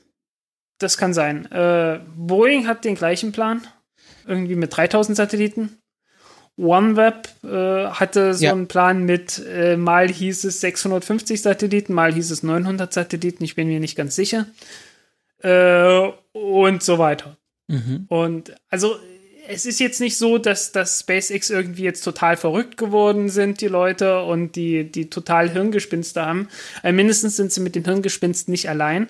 Und irgendwie die, die, die ganz normale Vernunft sagt einem auch einfach, äh, ja, das ist, das ist möglich. Das ist halt, da, du brauchst kein Wunder dafür, du musst es einfach nur machen. Mhm. No? Also, das ist, äh, die Pyramiden, für die Ägypter die Pyramiden zu bauen, war eine größere Herausforderung, als 4000 Satelliten zu bauen. Das ist eigentlich ein Witz. Ne? Du hast halt so ein kleines Ding, das ist so groß wie ein Kleinwagen. Äh, okay, sind halt ein bisschen bessere Komponenten drin. Also du hast halt ein Ionentriebwerk, aber ein Ionentriebwerk ist halt auch bloß ein einfach aufgebautes Ding. Äh, du hast Solarpaneele dran, was jetzt auch nicht die Magie ist. Du hast da Computer drin, du hast äh, die, die Kreisel drin, all diese ganzen Gyros, also was du halt brauchst, um die, um die Satelliten zu stabilisieren. Äh, das ist jetzt auch etwas, von dem man ein paar zehntausend Stück schon hergestellt hat. Also so langsam aber sicher wissen die Leute, wie man sowas zuverlässig baut. Mhm. Und äh, die Leute hatten großes Interesse daran, die Dinger zuverlässig zu bauen, weil äh, du baust halt einen Satelliten häufig mal so für ein paar hundert Millionen Dollar und äh, steckst den dann in eine Rakete für ein, 200 Millionen Dollar und schickst das Ding dann hoch und äh, versprichst dir, dass das Ding irgendwie 15 oder 20 Jahre hält, bevor es ausfällt, damit du es noch benutzen kannst. Und äh, in der Zeit sollte nach Möglichkeit äh, so ein Gyro nicht ausfallen. Und die Dinger sind dann halt relativ zuverlässig. Und äh, wenn du genügend davon reinbaust, äh, kannst du halt sagen, okay, bevor jetzt die letzten ausfallen, bringen wir das Ding mal zurück. Keine ganz schlechte Idee, meiner Meinung nach. Und damit gehen wir zum oder? nächsten Thema. Oder hast du noch was? Habe ich dazu noch was? Ich bin noch kurz im Überlegen. Das war so ein schönes Schluss. Ja, man, ach, die Kosten sind noch die Frage. Ah, ne? diese elendigen Kosten. Immer nur über das Die Geld. elendigen Kosten. Da ja, merkt ja. man, ja, der BWLer spricht in dir durch. Oh, schlimm. naja, äh, weil ist halt auch so eine, ist halt auch gleich so eine Diskussion, ha, kann ja keiner bezahlen. Ähm, naja, also geschätzt sind so 10 Milliarden Dollar. 10, 15, 10 bis 15 Milliarden Dollar. Und äh, wenn man sich so sagt, naja, 20 Satelliten pro Rakete oder 25 Satelliten pro Rakete und naja, Raketenstart mit so einer Falcon 9 Rakete ist nicht so teuer. So 50 Millionen, ne? Mhm. 50, 60 Millionen. Also die verkaufen es für 60 Millionen, aber irgendwie wollen die Profit machen. Also sage ich mal 50 Millionen. Selbst wenn sie es nicht wiederverwenden. Wenn du dann 25 Satelliten an Bord hast, naja, hm, 2 Millionen oder so pro Satellit. Ist nicht mehr so viel an Startkosten Nee. im Vergleich zu dem, was andere so bezahlen. Äh, die, äh, die ersten Iridium-Satelliten, die wurden gebaut und äh, ich glaube, die haben sie sehr billig gebaut damals, äh, weil halt, wie gesagt, das waren so die ersten Satelliten, die ernsthaft in Serie gefertigt wurden und äh, haben 5 Millionen pro Stück gekostet in 90er Jahren. Und dann mussten sie die mit den Raketen starten, die es damals gab. Und dann kostete der Satellit nicht mehr 5 Millionen, sondern 40 Millionen. Weil es einfach scheiß teuer war, die Dinger da hochzubringen. Naja gut, SpaceX wird dieses Problem nicht ganz haben, äh, weil wie gesagt, so ein Satellit kostet halt beim Start, na, so Größenordnung 2 Millionen. Und ich schätze, die Baukosten werden sie auch runterbringen können. Irgendwie so auf puh, eine Million, ein, zwei Millionen oder was in der Größenordnung. Mhm. Na, dann kannst du überlegen, was kostet das Ganze dann, ne? Also, dann kommst du halt wirklich auf so deine 10 Millionen, Okay. äh, 10 Milliarden, um, um 4.000, 5.000 Satelliten zu bauen. Und, Und du meintest, ähm, also wie wer, wollen die dann, dann damit Geld generieren? Also wenn die dann so, okay, du hast jetzt hier Telekom 1 Ja, klar, 1 die sind, und dann, die sind dann halt, ja, so ungefähr, ja. Und kaufst du dann halt eine Bodenstation mit, äh, mit einer Antenne. Und ja, darüber habe ich noch gar nicht gesprochen. Also äh, die Dinger fliegen so in, in 1200 Kilometern Höhe und versorgen so rechts und links im Winkel von 40 Grad äh, die Erde halt dann mit, mit Internetdaten. Und das ist dann halt so ein Radius von 1000 Kilometern reichlich. Und am Anfang werden die ausgesetzt werden in einem Orbit, der äh, reichlich 50 Grad Inklination hat. Ich glaube 53 Grad. Soll heißen, die Satelliten kommen dann so bis ungefähr bis hierher nach Berlin. Also Berlin ist bei 52 Grad noch ein kleines Stück weiter nördlich. Und dann tauchen sie wieder nach Süden ab. Und äh, die, Satellit also die, die Signale gehen dann halt noch bis Norden, so noch 1000 Kilometer nördlich. Also ähm, ich schätze mal äh, Stockholm, Oslo, St. Peter, St. Petersburg, Helsinki, so die Ecke da, die kriegt gerade noch, die wird gerade noch versorgt. Alles nördlich davon wird es dann schwierig. Mhm. Ähm, die weiteren, so, das ist so die, die erste Konstellation. Und äh, diese ersten 1500 Satelliten. Und die restlichen werden dann auch in anderen Orbits ausgesetzt Mhm. und äh, sollen dann halt wirklich die ganze Welt versorgen können. Äh, so wie die, so wie das Ganze formuliert ist, äh, haben die wahrscheinlich auch äh, gewisse Hoffnungen von der Regierung irgendwie äh, Geld zu bekommen Okay. für den Service. Und äh, ich schätze, da werden noch ein paar Milliarden irgendwie auf SpaceX zukommen. äh, Google hat ja irgendwie schon eine Milliarde in investiert in das Ganze. Und naja, muss man jetzt gespannt sein, äh, wie dann der Rest von dem Geld zusammenkommt. Äh, fest steht jedenfalls, äh, du kannst damit jede Menge Geld verdienen. Ähm, weil, wie gesagt, so ein Satellit, wenn der so um die 4, 5 Millionen äh, Dollar kostet, ähm, wird eine Bandbreite haben von, also so Datenrate äh, von 20 Gigabit pro Satellit, also 20 Gigabit pro Sekunde. Oder so zweieinhalb, äh, also zwei bis drei Gigabyte pro Sekunde. Können die halt so an Daten transferieren in der ersten Generation. Ist zumindest der Plan und der Plan ist auch, dass das später mal besser wird. Naja, ein Jahr hat 30 Millionen Sekunden. Äh, fünf Jahre haben 150 Millionen Sekunden. Ähm, wenn die 100% ausgelastet wären, was sie nicht sind, aber ist scheißegal, äh, wenn die äh, halt 3 Gigabyte pro Sekunde dann oder 2 Gigabyte pro Sekunde transferieren, naja, dann bist du halt bei insgesamt, äh, was hat man gesagt, 300 Millionen Gigabyte pro Satellit. Okay, halt nicht voll ausgelastet. Aber dann kannst du langsam überlegen, äh, so ein Gigabyte wird nicht teuer sein. Mhm, also das, also, aber die Also- werden ja keine Flats anbieten, dass du sagst, okay, wie jetzt, jetzt bei Naja, der aber Telekom du- dir einen Festnetzanschluss kaufen kannst, äh, kannst du dir dann bei SpaceX dein. Satelliten-Internet kaufen. Äh, naja, wahrscheinlich, wenn du weit genug im Norden bist, äh, werden die da sagen, ja, mach mal. Ja, okay. Weil, weißt du, also wenn, wenn du jetzt, wenn du jetzt nicht einfach nur in, eine, in einem dünn besiedelten Gebiet bist, sondern so richtig In einem am gar nicht Arsch der Welt. Ja, wenn du so richtig am Arsch der Welt bist, äh, bin ich mir ganz sicher, werden die sagen, ja, nimm mal. Der Satellit hat eh gerade nichts zu tun. ne? Also, äh, die werden es wohl recht kostenlos haben, aber umso dichter das Gebiet dann ist, umso teurer wird es wohl werden. Ah ja, die, aber, die äh, Satelliten werden ja nicht an einem Ort dann immer bleiben, die werden ja rumfliegen. Genau, ja. Und dann ah, gibt's halt auch so, okay, wir fliegen jetzt gerade über, über Nordamerika, da ist jetzt ein bisschen mehr und jetzt fliegen wir über Alaska, da ist ein bisschen weniger, da ist dann günstiger. Ja, so ungefähr. Schätze ich. Also Alaska jetzt weniger, aber irgendwie so der, der Nunavut oder so. Weißt du, äh, im Norden von Kanada oder so. Weil Okay. Alaska ist immer noch ziemlich dicht besiedelt. Okay, also so halt wirklich.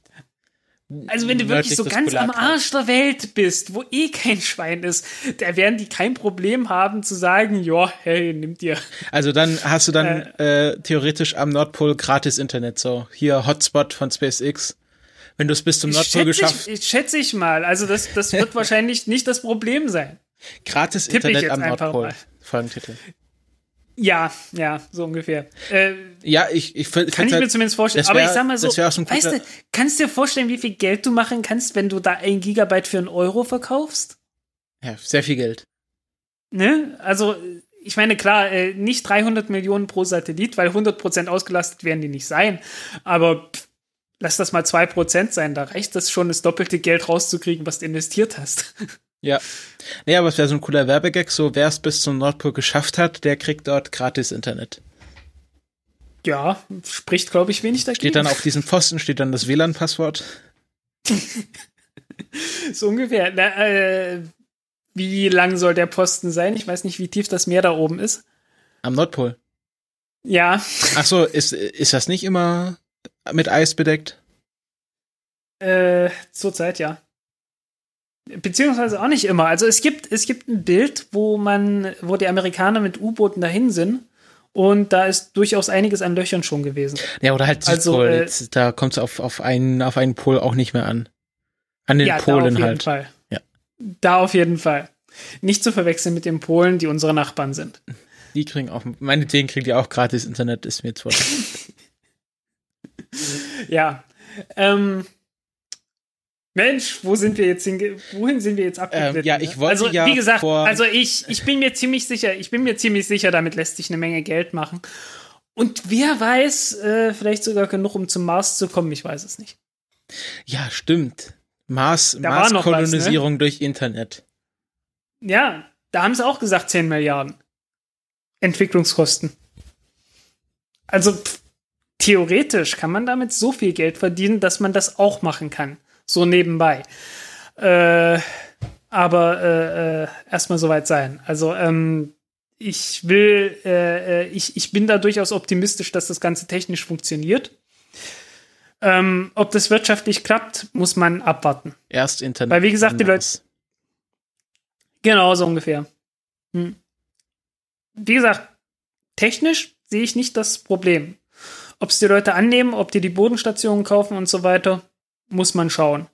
Äh, sicherlich wird das Ganze gut ankommen bei irgendwelchen Börsenhändlern, weil, äh, wie gesagt, ähm, es gibt wahrscheinlich keinen schnelleren Weg, um äh, ein Signal von der Börse in London nach New York zu schicken, als das Ganze über den äh, Satelliten zu machen, weil Glasfaser ist langsamer. Und wenn du da ein paar Millisekunden schneller dran bist, dann kannst du an der Börse Gewinn machen. Von daher hast du da schon mal deine ersten Kunden. Ja. Furchtbar, ne? Ist bei der, ist, sind jetzt die Was totaler Börsenverbindungen nicht Schwachsinn. mittlerweile so schnell, dass das irgendwie in Quantenbereiche geht oder? Äh, du bist gebunden an die Lichtgeschwindigkeit. Durch die Glasfasern. Ja, wer weiß, Selbst wenn du ein eigenes, selbst wenn du ein eigenes Glasfaserkabel legst, äh, bist du daran gebunden.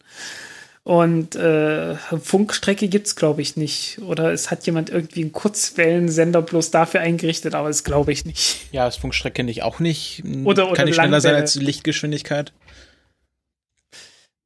Na, schneller kann sie nicht sein, aber mh, genauso schnell.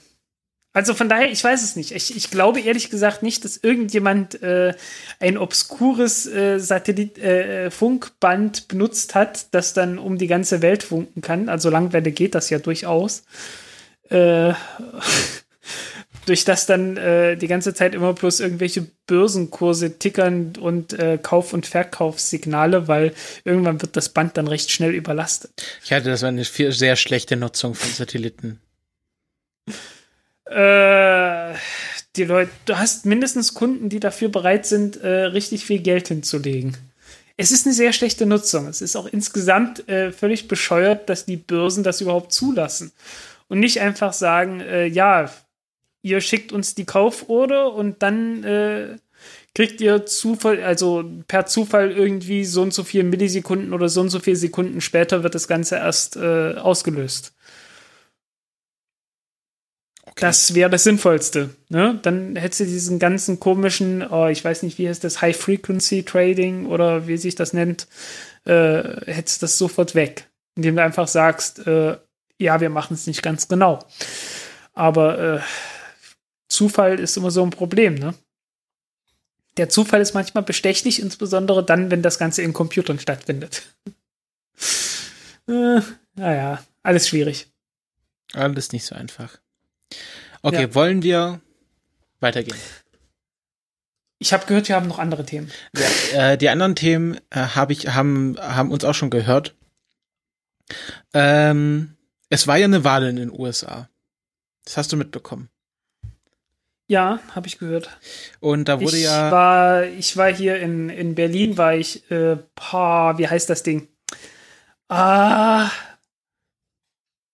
Naja, mh. jedenfalls irgend so ein amerikanisches Diner. Äh, ach, hier ist es. Das Nalu Diner. Äh, da war irgendwie so ein Treffen von äh, äh, Amerikanern und äh, sehr internationalen Leuten, die halt die Wahl irgendwie verfolgen wollten. Und äh, ich war halt auch mit da. Okay. Da habe ich das gemacht. Und, ich habe zum ersten Mal Mac and Cheese gegessen. und da hast du dann äh, waren die dann auch so, haben die dann angefangen zu weinen und sind aus allen Äh, so lange war ich nicht da. Ich bin nicht bis, bis, also, es stand ja erst früh um sechs oder so fest oder so. Ja, aber es war doch schon irgendwie kurz nach, fünf oder so klar, dass na, so lange bin ich nicht geblieben, ganz einfach. Aber ich habe mich mit denen unterhalten und, also vorher schon, ne? Und waren eigentlich alle optimistisch. Also du hast natürlich keinen Trump-Supporter dort gehabt. Äh, alle sind davon ausgegangen, dass Hillary Clinton gewinnen wird. Aber ich habe dort keinen einzigen enthusiastischen Hillary Clinton-Fan gefunden. Die waren alle so, "Hä, ja, muss wohl. ich glaube, das war auch das Problem. das, ja, ja, also das ist wirklich so der, der Eindruck gewesen, den ich hatte dort. Äh, so richtig enthusiastisch waren sie nicht. Und äh, haben auch alle so gesagt, naja, also der einzige Grund, warum es knapp ist, ist, äh, äh, dass Hillary Clinton halt nicht so eine tolle Kandidatin ist. Ausgerechnet die, ne? Und äh, ja, so ist es dann halt dummerweise gekommen, dass äh, die halt nicht gewonnen hat. Aber naja, was, was soll man sagen? Also, es ist eine Kandidatin gewesen, die sich halt bloß über ihren Gegner lustig gemacht hat, anstatt irgendwie Wahlkampf zu betreiben. Ich weiß bis heute nicht, was für eine Politik die betreiben Ich weiß nicht, ob du wollen. das getwittert hast. Irgendjemand hat getwittert, Hillary Clinton wäre die erste Präsidentin gewesen, die ohne eigenes Wahlkampfprogramm gewonnen hätte. Wenn sie dann gewonnen Hm. hätte. Ich hätte es zumindest dem zugestimmt. Ja. Also, da war einfach nichts. Das, die hat außer, außer halt, äh, guckt euch diesen Affen da an. Ja, genau. Ähm, und jetzt äh, ist, weiß ich ja natürlich, dass äh, unseren Hörern eine Frage brennend auf der Seele liegt, nämlich was bedeutet Donald Trump für die amerikanische Raumfahrt? Und äh, ich habe mich da äh, in die Recherche gestürzt und ähm, ja, was man, was man. Äh, die, die Wahl alleine hat ja schon einiges ausgelöst gehabt, ne? Davor hatte ja schon die NASA angefragt, so vorsichtig äh, äh nach anderen Möglichkeiten hier anstelle von diesem Orion-Raumschiff. Ja, genau. Also so. die NASA ist, ist in heller Aufruhr. Das ist ja so. Wer das, ich, ich weiß ja nicht, inwieweit unsere Hörer damit vertraut sind. Die Wahl eines neuen Präsidenten bedeutet ja auch, äh, oder also hauptsächlich macht der Präsident jetzt erstmal eins, nämlich er besetzt 100 neue Stellen neu. Ähm, also äh, das ganze Kabinett, also es geht eigentlich darum, dass der Präsident jetzt einfach nur Stellen vergibt. Das ist die Hauptaufgabe, die er jetzt hat. Und eine Stelle ist auch Direktor der äh, NASA, also der dann Chef dort ist. Das war bis vor, äh, bis äh, unter Obama immer äh, Charles Bolden, der ist ehemaliger Astronaut und äh, kennt man ja auch, ist ja auch öffentlich bekannt. Und mhm. ähm, jetzt ist die, erstmal die erste Frage, wer wird äh, neuer Direktor der NASA? Und da hat sich ein Name hervorgetan, ähm, heißt Bridenstine, der war, äh, ist äh, natürlich Republikaner, wundert wenig, muss man da kurz mal nachschauen. Ähm, und äh, der ist vor allem genau, ja, schau. Genau, wie heißt der? Genau, äh, der ist äh, im Repräsentantenhaus, also ist äh, Congressman, oder? Im Repräsentantenhaus, oder? Frag mich nicht. Ähm, aus Oklahoma und ähm, der äh, hat ein Programm, das ist der American Space Renaissance Act, den er versucht gerade durchzu, durchzudrücken, wo es um einen, wie es hier ist auch schon älter, oder? Ja, äh, äh, aus April ist das. He is ja. best known for the introduction in April for the American Space Renaissance Act, a comprehensive polity, uh, space policy bill that covered topics on national security, civil and commercial space. Entschuldigung, kleinen Moment. Das hängt mir so ein so ein Nieser in der Nase hat mir gehangen.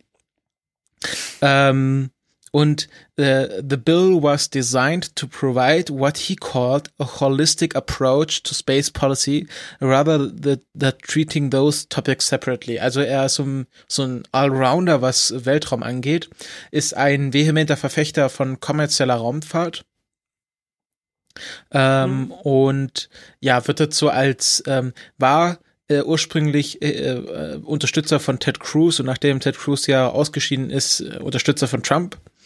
Ähm, und äh, war auch im verschiedenen in den entsprechenden Komitees. Und das ist so ein Name, der halt rumgeschmissen wird als neuer äh, Direktor der NASA, ähm, was so etwas bedeuten könnte wie, dass diese ganze Geschichte mit SLS, Orion und Journey to Mars, ja, sagen wir mal, ein bisschen äh, die Richtung ändert oder äh, wie äh, NASA Watch es so getitelt hat, NASA just confirmed that the whole Journey to Mars thing is broken.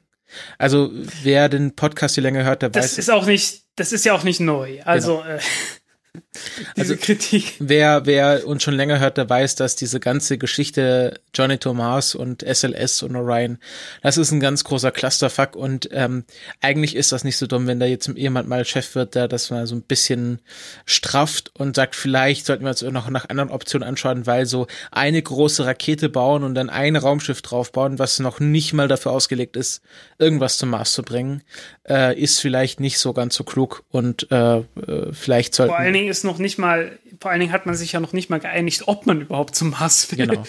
Und äh, jetzt wird natürlich ein neuer Wind und das äh, ist auch interessant, ähm, weil es gibt jetzt hier schon ähm, Meldungen, dass so dieser äh, dieser Chatter, also diese so, weißt du, so die Gerüchteküche in DC, ähm, mhm. ist ganz eindeutig, geht ganz eindeutig in die Richtung, dass man sagt, ähm, vielleicht sollten wir uns doch erst lieber auf den Mond konzentrieren. Und vielleicht war es nicht so klug, dass Obama zu den Europäern gesagt hat, ja, wenn ihr zum Mond wollt, dann geht doch zu den Russen. Ähm, das jetzt anscheinend also die NASA auch und vielleicht äh, knallte da der eine oder andere Champagnerkorken bei Jan Wörner im Büro, äh, vielleicht auch jetzt äh, demnächst hinter dem Moon Village steht. Ja, Naja, also wie gesagt, diese Space Agencies, äh, egal ob es die amerikanische oder die europäische ist, haben sich halt in letzter Zeit nicht gerade dadurch vorgetan, dass sie sonderlich eff effektiv, geschweige denn effizient wären.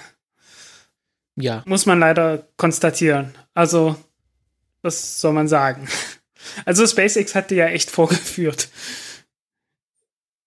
Ja. Egal wie man es dreht und wendet. Also, Auch wenn man äh, da äh, bissige Tweets schreibt auf Twitter, es ändert halt nichts an der Realität. Ja, also was soll man sagen? Also äh, ich habe mich schon öfters mal, also ich hatte mich mit ein paar äh, mit ein paar ESA-Mitarbeitern schon unterhalten. Da gibt's dann halt so teilweise so diese äh, diesen Mythos, also ganz Mythos ist es nicht, ähm, dass man sagt, ja, SpaceX hat ja jede Menge Hilfe von der NASA bekommen. Ähm, ja, stimmt, klar. Die haben die Daten gekriegt von irgendwelchen äh, äh, alten Forschungsprojekten, von der DCX zum Beispiel. Äh, DCX war halt mal so ein Programm, das von der NASA gesponsert wurde, äh, eine Rakete zu bauen, die wieder landen kann. Und das hat sie auch ein paar Mal gemacht. Äh, dann wurden dem immer mehr die Gelder gestrichen und äh, dann äh, beim letzten äh, Testflug ist dann halt ein Bein gebrochen von dem Ding und das ist umgekippt und kaputt gegangen. Und äh, keiner hatte mehr Geld, das Ding wieder aufzubauen und dann hatte sich dieses Programm gehabt. Und seitdem hat halt niemand mehr was mit diesen Daten angefangen. Ja, und SpaceX gehört halt zu denen, die dann gesagt haben, äh, was habt ihr da an Daten gehabt? Wir würden die gerne mal benutzen. Bis dahin haben die Daten einfach bloß sinnlos rumgehangen. Und ja, ist halt so ein Klassiker bei der NASA, ne? NASA äh, hat halt auch finanziert, ähm, dass man dieses J2X-Triebwerk äh, nochmal entwickelt. Äh, J2-Triebwerke, das waren die Triebwerke in der zweiten und dritten Stufe von der Saturn V-Rakete, mit der die damals zum Mond geflogen sind. Und haben jetzt halt gesagt, hey, wir, wir bauen die wieder, weil wir wissen ja schon, wie das geht. Also hat man da die Baupläne zu rausgeholt, äh, hat die Baupläne irgendwie in CAD, äh, also digitalisiert. Äh, dann hat man die digitalisierten Pläne halt irgendwie überarbeitet, so dass man das mit modernen Maschinen bauen kann. Und äh, bis man dann das erste Triebwerk äh, fertig gebaut hatte und auch fertig getestet hatte, hat man eine Milliarde Dollar dafür ausgegeben gehabt, plus für dieses eine Triebwerk. Und daraufhin beschlossen, dass man dieses Triebwerk nicht benutzen will. Hm.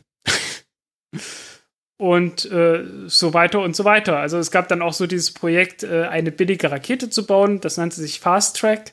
Und äh, da kam dann ein Vorläufer von dem Triebwerk heraus, das äh, das Merlin-Triebwerk wurde. Da hat sich SpaceX natürlich auch bedient gehabt. Äh, und der Punkt ist, ja klar haben die Hilfe von der NASA bekommen, das bestreitet niemand. Aber äh, es kann mir keiner sagen, dass dieses Wissen, das die von denen bekommen haben, auch nur ein Pfennig wert war oder einen Cent, besser gesagt. Damals waren es noch, na, 2002 wurde SpaceX gegründet. Nee, da waren wir schon bei Euro. Also definitiv keine Pfennige. es war definitiv, definitiv völlig wertloses Wissen, weil es bei der NASA echt kein Schwein mehr benutzt hat. Und äh, ja, ist echt schade. Also äh, es wurde so viel für, die, für den Papierkorb dort entwickelt. Äh, bei der NASA, bei der ESA. Okay, nicht für den Papierkorb, für das Archiv entwickelt, um dann dort zu verstauben. Das ist unglaublich. Naja, und das waren halt jetzt die ersten, die es einfach bloß mal umgesetzt haben. Die einfach gesagt haben, okay, wie baut man eine ordentliche äh, Rakete, die billig ist? Und nicht irgendwie eine, die äh, politische Ziele irgendwie äh, äh wo man sagt, okay, wir müssen den Senator von Staat X und Y zufriedenstellen und so weiter. Ne? Also die ULA ist ja immer stolz darauf, dass irgendwie ihre Raketen in 48 US-Staaten gebaut werden oder so. und die ESA ist ja auch total stolz darauf, dass in allen europäischen Staaten äh, ihre irgendwie Teile für die Ariane 5-Rakete gebaut werden. Das ist nichts, worauf man stolz sein sollte. Das ist etwas, für das man sich schämen sollte und die Ecke heulen gehen sollte. Ja, es ist halt alles eine Frage der Sichtweise. Ähm, ja, es wird halt dadurch, dadurch wird es halt so unglatt, so unendlich teuer. Und dann ist halt klar, dass man nichts mehr auf die Kette bekommt, weil es ist halt zu teuer, um da noch irgendwie ernsthaft was zu machen. Und dann verliert man halt auch das Vertrauen die, von der Bevölkerung. Und dann sagt halt die Bevölkerung, ja, da passiert eh nichts mehr. Ja, ähm, also Trump oder beziehungsweise Trump macht ja jetzt direkt nicht selber was in der Weltraum, aber was sein Team jetzt so sagt, ähm, ist halt auch generell so und das ist vielleicht wo man sagen könnte, okay, das ist jetzt wirklich nicht so toll, dass ähm, die ganzen Programme für Earth Science, also Erdbeobachtung, ähm, Klima, Klimabeobachtung, da ja in Trump-Team und Trump selber ja sehr viele Clim Climate Change Denier sind, ähm, dass solche Programme in Zukunft weniger Geld bekommen und dafür halt mehr Geld für so, keine Ahnung, Mondbesiedlung und äh, solchen solchen Spaß ausgegeben wird. Also es wird da, äh, um, um das mal vielleicht so ganz grob zu fassen, weniger Erdbeobachtungen und dafür mehr interstellare, äh, nicht interstellare, interplanetare äh, Sachen geben. Und was mit der ISS passiert, das müssen wir auch nochmal schauen. Ich warte da ab ich sage mir da immer, äh, ich kann es nicht beeinflussen. ich bin weit weg. äh, ich muss keine Entscheidungen treffen. Ich muss dort keine nichts investieren oder sonst irgendwas. Mein Job hängt nicht unbedingt davon ab oder irgendwas. Demzufolge sage ich mir, ich warte ab. Ja, aber ich finde es, finde es doch, ich glaube, ich, ich hoffe, das interessiert auch äh, einige unserer Hörer, weil ich das finde interessant. Ja, ja. Weil wenn so ein neuer Präsident gewählt wird, dann ändert sich natürlich auch vieles in der NASA und die ist ja trotz aller ihrer Miss, Misskalkulationen mit SLS und Orion immer noch ein großer Player im Weltraumbusiness. Ja. Wo halt ja auch die Frage ist, ähm, es gab ja schon Theorien, ob man die NASA nicht wieder zu einem, zur NACA zurückbauen sollte, also zu einem rein Komitee, was beratend mit dem Wissensschatz, den sie sich angehäuft haben, zur Seite steht, aber keine eigenen Programme mehr verfolgt. Ja, das ist halt die, das Problem der Politik, ne? Also solange wieder ein ernsthaftes politisches Ziel dahinter war, äh, beziehungsweise dass sich die Politik darauf geeinigt hat, ein Ziel zu haben, damals halt zum Mond zu fliegen, da lief das. Äh, danach war das Ziel immer noch irgendwie nur noch äh, halt irgendwelchen Leuten einen Gefallen zu tun oder so. Na, und seitdem läuft es halt nicht mehr. Das war halt echt schade. Und äh, das fing ja schon mit dem Space Shuttle so an. Das ist ja auf, ja, durch diese, auf die Art und Weise dann langsam aber sicher zugrunde gegangen, weil die halt äh, irgendwelchen Politikern Gefallen tun wollten und dann jeder seine, sein Zeugs äh, äh, durchsetzen wollte und am Ende eine totale Fehlkonstruktion rauskam. Okay. Ja. die Geschichte, die Geschichte muss ich doch bestimmt schon mal erzählt haben. Vom, vom Space Shuttle. Ja. Ich glaube, so ist, das ist das doch der Gründungsmythos dieses Podcastes. Kann sein. Ich, äh, ich kann mich noch erinnern, einer meiner ersten Tweets-Austausche mit dir war so, wie ich gesagt habe, ah, Space Shuttle ist doch ganz schön und dann hast du mich erstmal aufgeklärt, warum das Space Shuttle nicht schön ist. Das kann sein, ja. Das so, das, das ist hier, das ist hier Mythologie. Hm. Ja, stimmt. Ähm, ja, also das war mein Beitrag zu Trump. Äh, kommen wir zu anderen äh, Verbrechern und äh, zwielichtigen Geschäftsmännern. Conspace hast du es genannt. Ja, es sind irgendwie zwei komische Meldungen aufgetaucht. Äh, Mars One, sind wir schon wieder beim Mars. Äh, Mars One sagt dem einen oder anderen sicherlich noch was. Das ist diese leicht zwielicht, das sind diese leicht zwielichtigen Leute, die äh, sagen, wir wollen eine Siedlung auf dem Mars aufbauen, ohne ah, ja. zu sagen wie. Irgendwie ohne zu sagen wie. Und äh, ich, ich, ich habe jetzt festgestellt, okay, Mars One besteht aus äh, zwei äh, Teilen zurzeit. Ja. Einmal einer Stiftung, einer Foundation und einer LLC, also so eine, so eine Art GmbH halt in, äh, in England. Und die Foundation ist in Niederlanden. Naja, diese Foundation, das sind die halt, die, die angeblich zum Mars wollen. Und diese Foundation ist, äh, äh diese LLC ist halt, äh, ja, der, der Geschäftsarm. Das sind die, die die T-Shirts drucken und verkaufen und so weiter. Mhm. Halt die, die das Geld ran schaffen sollen die wollten ja auch irgendwie eine TV-Serie machen äh, über die Auswahl der Kandidaten und so, was total gescheitert ist. Die wollten das irgendwie in Niederlanden machen, bei en mit Endemol. Äh, bezeichnenderweise die, die auch schon äh, Big Brother damals äh, eingeführt haben. Ja, Endemol ist ja eine große Produktionsfirma, die macht ja auch viel hier in Deutschland. Ja, ich, wem erzähle ich das? Was? Äh, ich erzähle das einem Kulturpessimisten, naja. Ja, äh, schon mal, also Endemol ist ja, Endemol Schein heißen die. Nee, äh, in der, äh, also in Deutschland heißen sie Endemol Schein. Genau, Hm. ähm, was machen die denn alles? Endemol Deutschland. Also hier Ah, gleich äh, begrüßen mich gleich Joko und Klaas und äh, das sagt ja schon einiges. Ja, ja, also äh, man kennt sie. Sind nicht die höchstqualitativen. Äh, aber haben die nicht auch, wer wird, wer, wird Doch, doch, wer wird Millionär? Äh, was haben die noch? Hm. Äh, Circus Saligalli, Big Brother, äh, Akte 2016. Ich kenne Akte 2016 noch aus äh, von Akte 95, 96 und so aus der Zeit. Deutschland Superhören, also machen auch was fürs ZDF. Ja. Okay, also äh, äh, damit wollten die Geld machen, hat nicht geklappt. Und dann hieß es, äh, wir machen das Ganze irgendwie im Internet und äh, machen da eine Ausschreibung und äh, äh, über so ein komisches Punktesystem. Und es stellte sich heraus, ab einem gewissen Punkt war der einzige, die einzige Möglichkeit, mehr Punkte zu bekommen, ausgewählt zu werden, Merchandise zu kaufen. Das klingt sehr nach so Tupperware äh, Sch Ja, Sch Schneeballsystem. Ja, ja, genau, genau. Äh, schlimm. Naja, und jetzt ist das Neueste. Sie wollen eine Börse. Das machen sie mit einer äh, völlig seriösen. Äh, wo habe ich sie denn? Wo habe ich denn diese total seriöse? Ah, hier, da habe ich diese total seriöse Firma namens Infin Innovative Finance AG, die auch schon mal irgendwie mit irgendeinem anderen Geschäft gescheitert ist in Deutschland. Äh, auf jeden Fall haben die jetzt vor, ähm, mit äh, Mars One zu fusionieren. Und zwar so, dass äh, diese Infin, äh, was halt so irgendwie eine mehr oder weniger pleite gegangene Firma ist oder nicht erfolgreich zumindest, äh, äh, Mars One übernimmt. Und zwar komplett.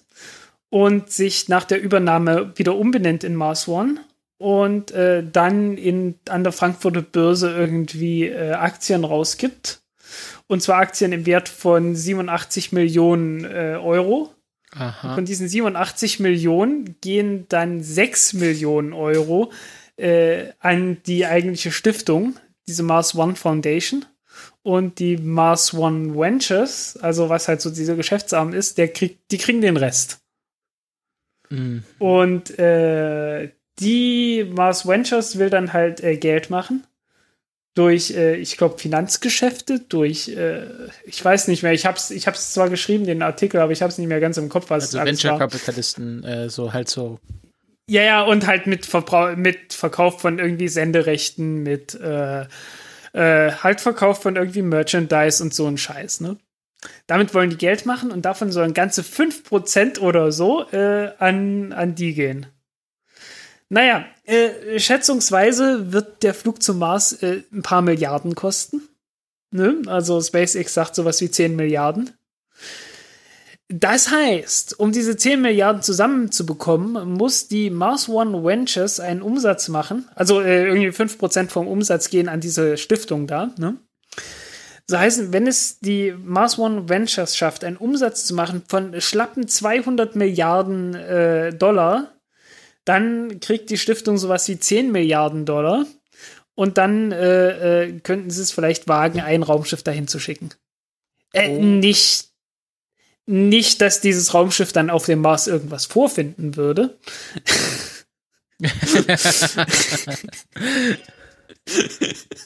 Aber sie könnten zumindest schon mal ein Raumschiff hinschicken. Und dafür brauchen sie gerade mal einen Umsatz von 200 Milliarden. Yay! Äh, also es riecht sehr nach, äh, das wird irgendwann mal vor Gericht landen wegen Steuerhinterziehung. Da kannst du drauf lassen, ja. Also das ist äh, irgendwie ist es, es ist wirklich nichts darin in irgendeiner Weise seriös. Also, äh, ja, was soll ich sagen? Das war also das. Äh, das war das. Äh, was, war, was war der andere Teil? Luxemburg. Ich bin hier schon wieder. Ach, Luxemburg. Luxemburg hat äh, ein Gesetz erlassen und die hatten das ja schon angekündigt gehabt. Äh, äh, hat die Gesetzesgrundlage für den Weltraumbergbau. Äh, Bergbau. Ja, basierend auf dem Finanzgesetz von 1993. Äh, also kann man nachlesen. Also der mein Artikel wird dazu verlinkt sein und da ist dann auch noch mal zweimal irgendwie ganz am Anfang und ganz am Ende ist verlinkt der Gesetzestext, wie er geplant ist. Äh, witzigerweise ganz am, also ist durchaus interessant, also sich so einen Gesetzestext mal durch oder so einen Gesetzesvorschlag bis sich mal durchzulesen. Äh, es sind irgendwie 13 Seiten, es ist halbwegs human noch. Ähm, und am Anfang steht halt praktisch die Begründung der, des Gesetzes. Und dann ganz am Ende kommt der eigentliche Gesetzestext. Und die gehen dann halt echt bis zurück zum Civil von Napoleon, um zu sagen, dass es möglich, um irgendwie zu begründen, äh, dass es möglich ist, dass man in den Weltraum fliegt und sich dort Dinge, die es im Weltraum gibt, also Ressourcen, die man im Weltraum abgebaut hat, äh, dass man die sich aneignen kann, so dass die dann in den eigenen Besitz übergehen. Ja, Moment mal, die begründen das wie mit dem Code Civil? Äh, die begründen das damit erstens, dass es halt äh, sowas gibt wie Besitz und zweitens äh, machen die das über das Seerecht. Ah, okay. Äh, das Meer kann sich niemand aneignen, das gehört niemandem. Und äh, dann sagt man, okay, das Weltall kann sich niemand aneignen, das gehört niemandem. Äh, es gibt ja auch einen Weltraumvertrag und so weiter. ja, das ist bekannt. Und dann sagen sie, aber wenn man hingeht und äh, irgendwie was abbaut, dann kann man sich das aneignen, genauso wie ja auch ein Fischer, der aufs Meer rausfährt und dort Fische fängt, sich diese Fische aneignen kann. Dafür gibt es halt eine gesetzliche Grundlage schon. Und äh, da macht man halt einfach eine Parallele und sagt, auf die, auf die gleiche Art und Weise kann halt jemand in den Weltraum fliegen und sich Zeugs aneignen. Ja, und die, die restlichen Details sind dann halt alles Mögliche. Also, äh, dass man sich halt anmelden muss bei der Regierung und dass man äh, eine juristische Person sein muss. Also, du kannst nicht sagen, ich bin hier privat, äh, ich bin Privatperson Donald Trump, ich habe jede Menge Geld, ich möchte so, ich möchte hier äh, äh, Zeug abbauen. Nein, Donald Trump darf das nicht, aber äh, das wird für Donald Trump kein Problem sein. Donald Trump klingt ein bisschen nach Donald Duck. ja, Äh, nachdem wird es kein Problem sein, den nächsten Schritt zu machen, weil er muss eine juristische Person sein. Äh, soll heißen, er muss erst eine Firma gründen und die Firma darf dann äh, die Erlaubnis kriegen, sowas zu machen und die Firma muss dann äh, diverses Zeugs, er muss sich dann halt an die Richtlinien halten, äh, äh, die halt dann irgendwie in Gesetzen, die da geschrieben sind, jada jada. Kann dann auch bestraft werden. Der Firmeninhaber kann bestraft werden mit bis zu fünf Jahren äh, Gefängnis bei Verstoß gegen das Weltraumgesetz, wohlgemerkt nur für Verstöße gegen das Weltraumgesetz, also gegen dieses Abbaugesetz. Wenn dazu gehört zum Beispiel, dass man äh, dabei niemanden Schaden zufügen darf. Äh, das heißt jetzt nicht, äh, wenn jetzt irgendwie, wenn du irgendwie Weltraumbergbau betreibst und äh, das Ding stürzt ab und erschlägt unten jemanden und sterben ein paar Leute, dass du dafür dann nur fünf Jahre ins Gefängnis kommst. Das heißt nur, na, wegen dem Verstoß, dass du das nicht abgesichert hast, kannst du für bis zu fünf Jahre ins Gefängnis kommen. Da ist dann natürlich immer noch anhängig der Prozess für die fahrlässige Tötung oder sowas. Und äh, dafür kannst du dann nochmal extra bestraft werden. Also, äh, ja, lohnt sich das einfach mal durchzulesen. Äh, abgesehen davon ist natürlich Quatsch.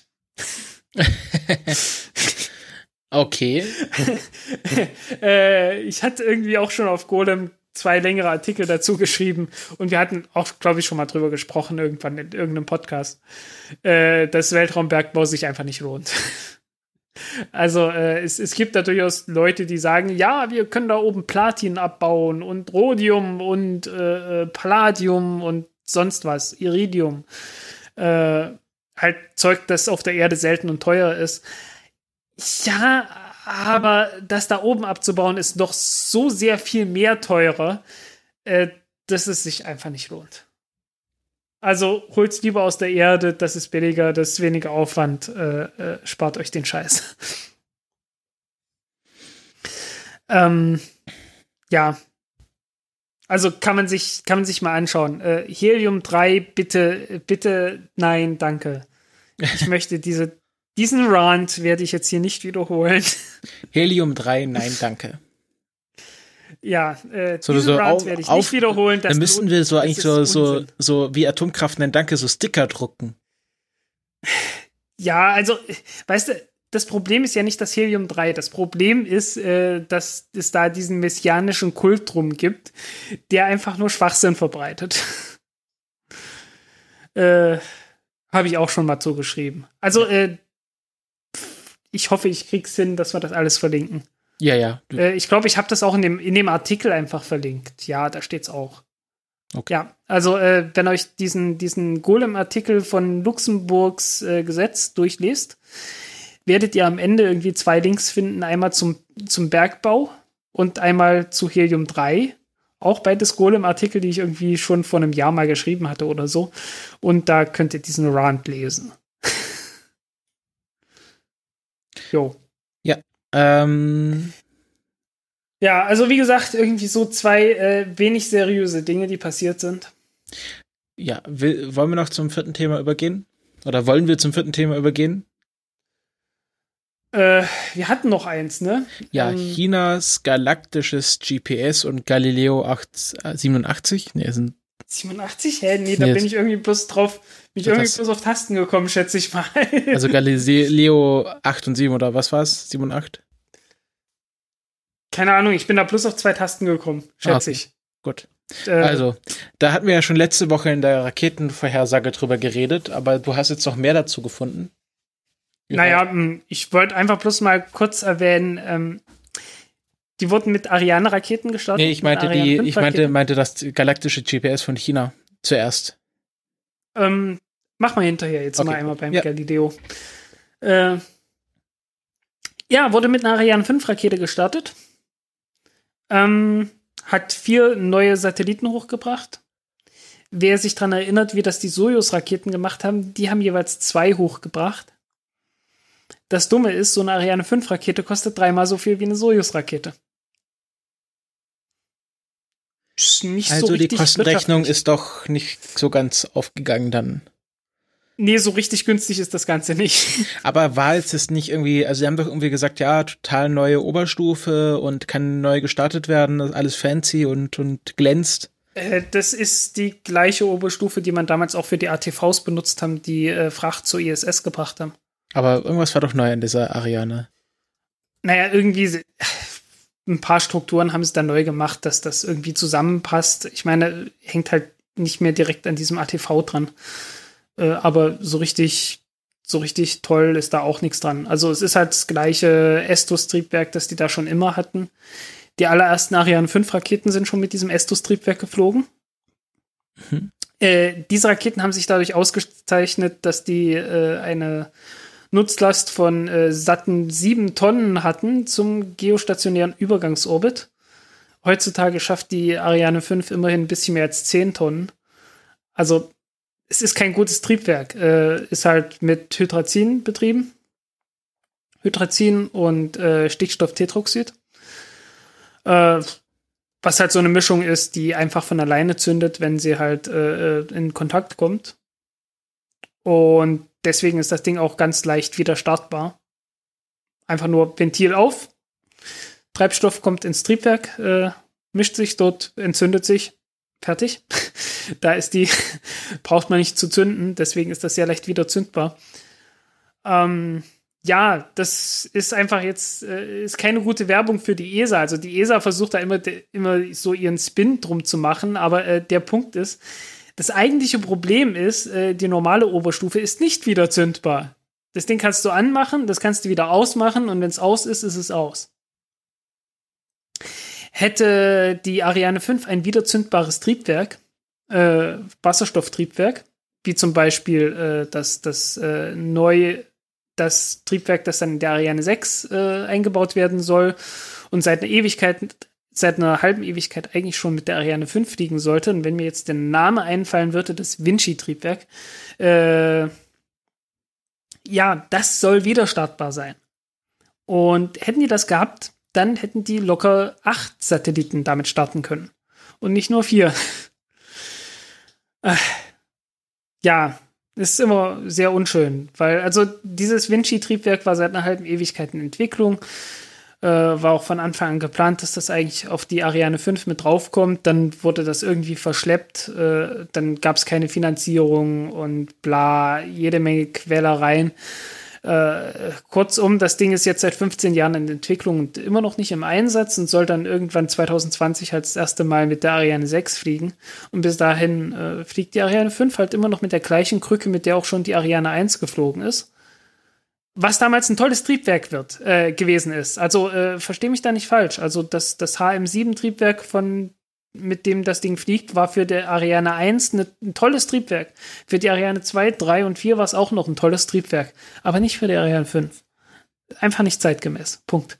Also ist, irgendwann ist ein Triebwerk aus den 70er Jahren einfach auch nicht mehr toll, wenn man es nicht irgendwie äh, auf der Höhe der Zeit hält.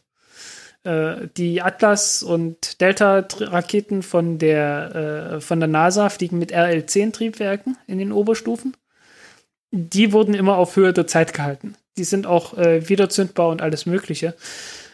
Äh, sind auch teuer, aber äh, wenigstens so halbwegs zeitgemäß. Aber dieses Ding halt nicht. Deswegen kann man es nicht benutzen, weil es halt einfach nicht nochmal neu gestartet werden soll, äh, kann. Weil die Galileo-Satelliten müssen in einen kreisförmigen Orbit. In einen kreisförmigen Orbit kommt so ein äh, Satellit nicht mit äh, einem Start. Also alles, was du machen kannst, ist halt, du kannst so einen Satellit erstmal nur in einen stark elliptischen Orbit bringen und äh, dann musst du nochmal das Triebwerk zünden, damit aus dem elliptischen äh, Orbit ein kreisrunder Orbit wird. Aber das geht halt erst, wenn du in diesem elliptischen Orbit einmal ganz am Ende dieser Ellipse, Ellipse bist, also ganz weit oben. Und dazwischen liegen halt ein paar Stunden. Und äh, ja, wenn du dein, wenn du dein Raketentriebwerk nicht neu starten kannst, dann kannst du das nicht machen. Also mussten sie halt ihr altes äh, äh, Estus-Triebwerk nochmal abstauben und äh, die Mission damit fliegen. Was halt, ja, dann dazu führt, dass man halt sehr wenig äh, Nutzlast hat und sehr viel Kosten hat. Irgendwie, ja.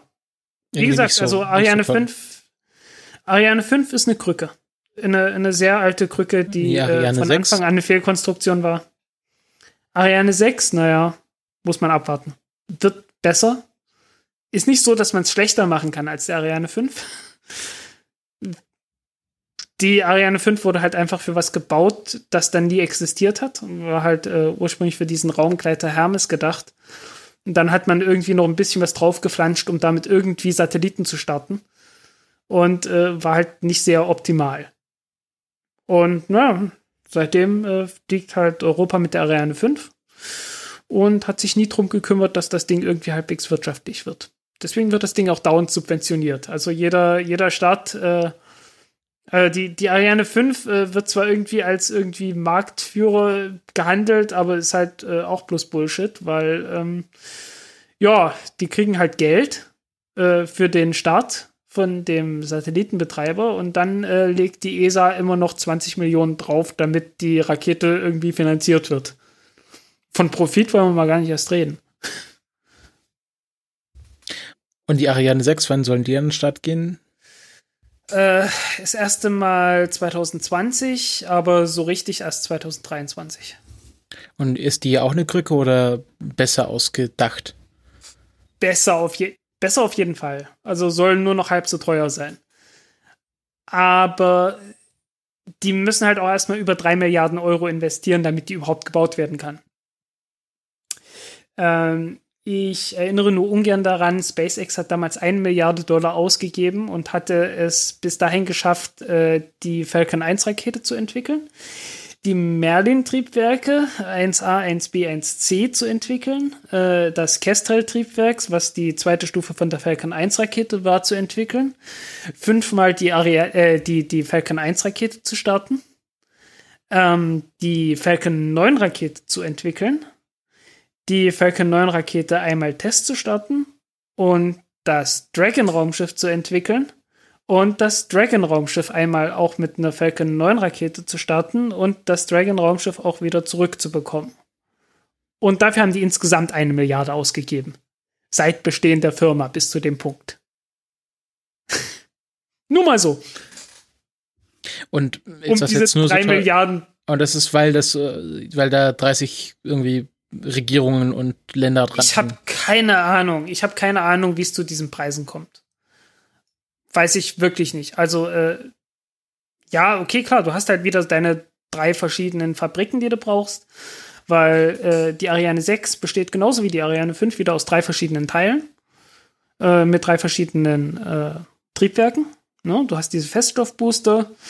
Äh, okay, die Feststoffbooster sind schon mal deutlich besser als die von der Ariane 5, weil die bestehen nur noch aus einem Teil. Äh, die Feststoffbooster von der Ariane 5 werden aus drei Teilen zusammengesetzt. Ähm, und das Ganze aus einem Teil zu machen, das äh, sollte deutlich billiger sein. Ähm, ja, dann hast du immer noch das Vulkan-Triebwerk, das wird überarbeitet, äh, neu entwickelt und äh, irgendwie leichter, wird leichter herzustellen sein. Aber die Entwicklung kostet irgendwie Geld, dann brauchen die irgendwie neue Anlagen dafür und dafür brauchen sie wieder Geld. Äh, dann brauchen sie neue Startrampen, wofür sie Geld brauchen. Äh, und so weiter und so weiter. Und irgendwie zusammen sind das drei Milliarden. So größenordnungsmäßig. Und ja, so ganz versteht man nicht, woher, wieso es äh, dann SpaceX hinkriegt, mit einer Milliarde äh, dann doch so viel auf die Beine zu stellen und äh, die ESA bzw. Äh, Ariane Space halt nicht. Da ist wahrscheinlich immer noch nicht so richtig viel Effizienz dahinter, wie man das äh, sich wünschen würde als Steuerzahler. Hm. Okay. Aber es wird pro Stück zumindest erstmal deutlich, de deutlich billiger werden mit der Ariane 6. Ja, das ist schon mal ein gutes Zeichen. Vielleicht tut sich Vorausgesetzt, ja die, vorausgesetzt, sie können die Versprechen, die sie gemacht haben, einhalten. Ja. Irgendwas, irgendwas muss ja dabei rauskommen. Irgendwas muss bei rauskommen, ja. Ähm, so richtig privatisiert ist das Ganze noch nicht, auch wenn die ESA irgendwie davon spricht, ja, wir haben jetzt die Ariane 6 privatisiert, aber äh, halt doch einfach bloß nach den Vorgaben, die gemacht wurden. es, ist, es ist leider ein Trauerspiel. Es ist sehr schade. Und ich sehe gerade nicht, wie in, in Europa irgendwie vielleicht doch mal irgendwo eine Firma entstehen könnte, die privat halt eine Rakete baut. Ich sehe es einfach nicht zurzeit. Mhm. Okay. Äh, was ist jetzt mit diesem galaktischen GPS? Äh, das ist eine geile Sache. Was die. Äh, Kommen wir mal zu den guten halt Nachrichten. Ja, äh, die gute Nachricht fängt mit der schlechten Nachricht an. Die Rakete, die da gestartet wurde, äh, äh, hat natürlich wieder, die war keine von den neuen langen Marschraketen, die üblicherweise unten in Hainan übers Meer gestartet werden. Äh, sondern heißen, sind wieder Teile irgendwo abgestürzt und hier noch nicht mal in China, sondern über Burma bzw. Myanmar. Myanmar heißt es heutzutage. Äh, ich bin da immer, in. England wird das im Englischen wird es immer noch gerne mal als Burma bezeichnet. Äh, verwirrt mich immer etwas. Ja, also da sind wieder Teile runtergekommen. Ja. Wurde, glaube ich, wieder niemand verletzt, hoffe ich. Aber ich glaube, ein Haus ist irgendwie kaputt gegangen oder so. Irgendwie, also es war nicht schön. Ähm, ja. Was das Ding hochgebracht hat, war ein Satellit, der ein neues äh, System testen sollte. Und zwar ein Röntgendetektor. Äh, was kann man mit so einem Röntgendetektor machen? Röntgenteleskop, besser gesagt. Äh, man kann damit Pulsare anschauen. Äh, Pulsare sind irgendwelche Neutronensterne. Also so Supernova, ne, kennt man ja.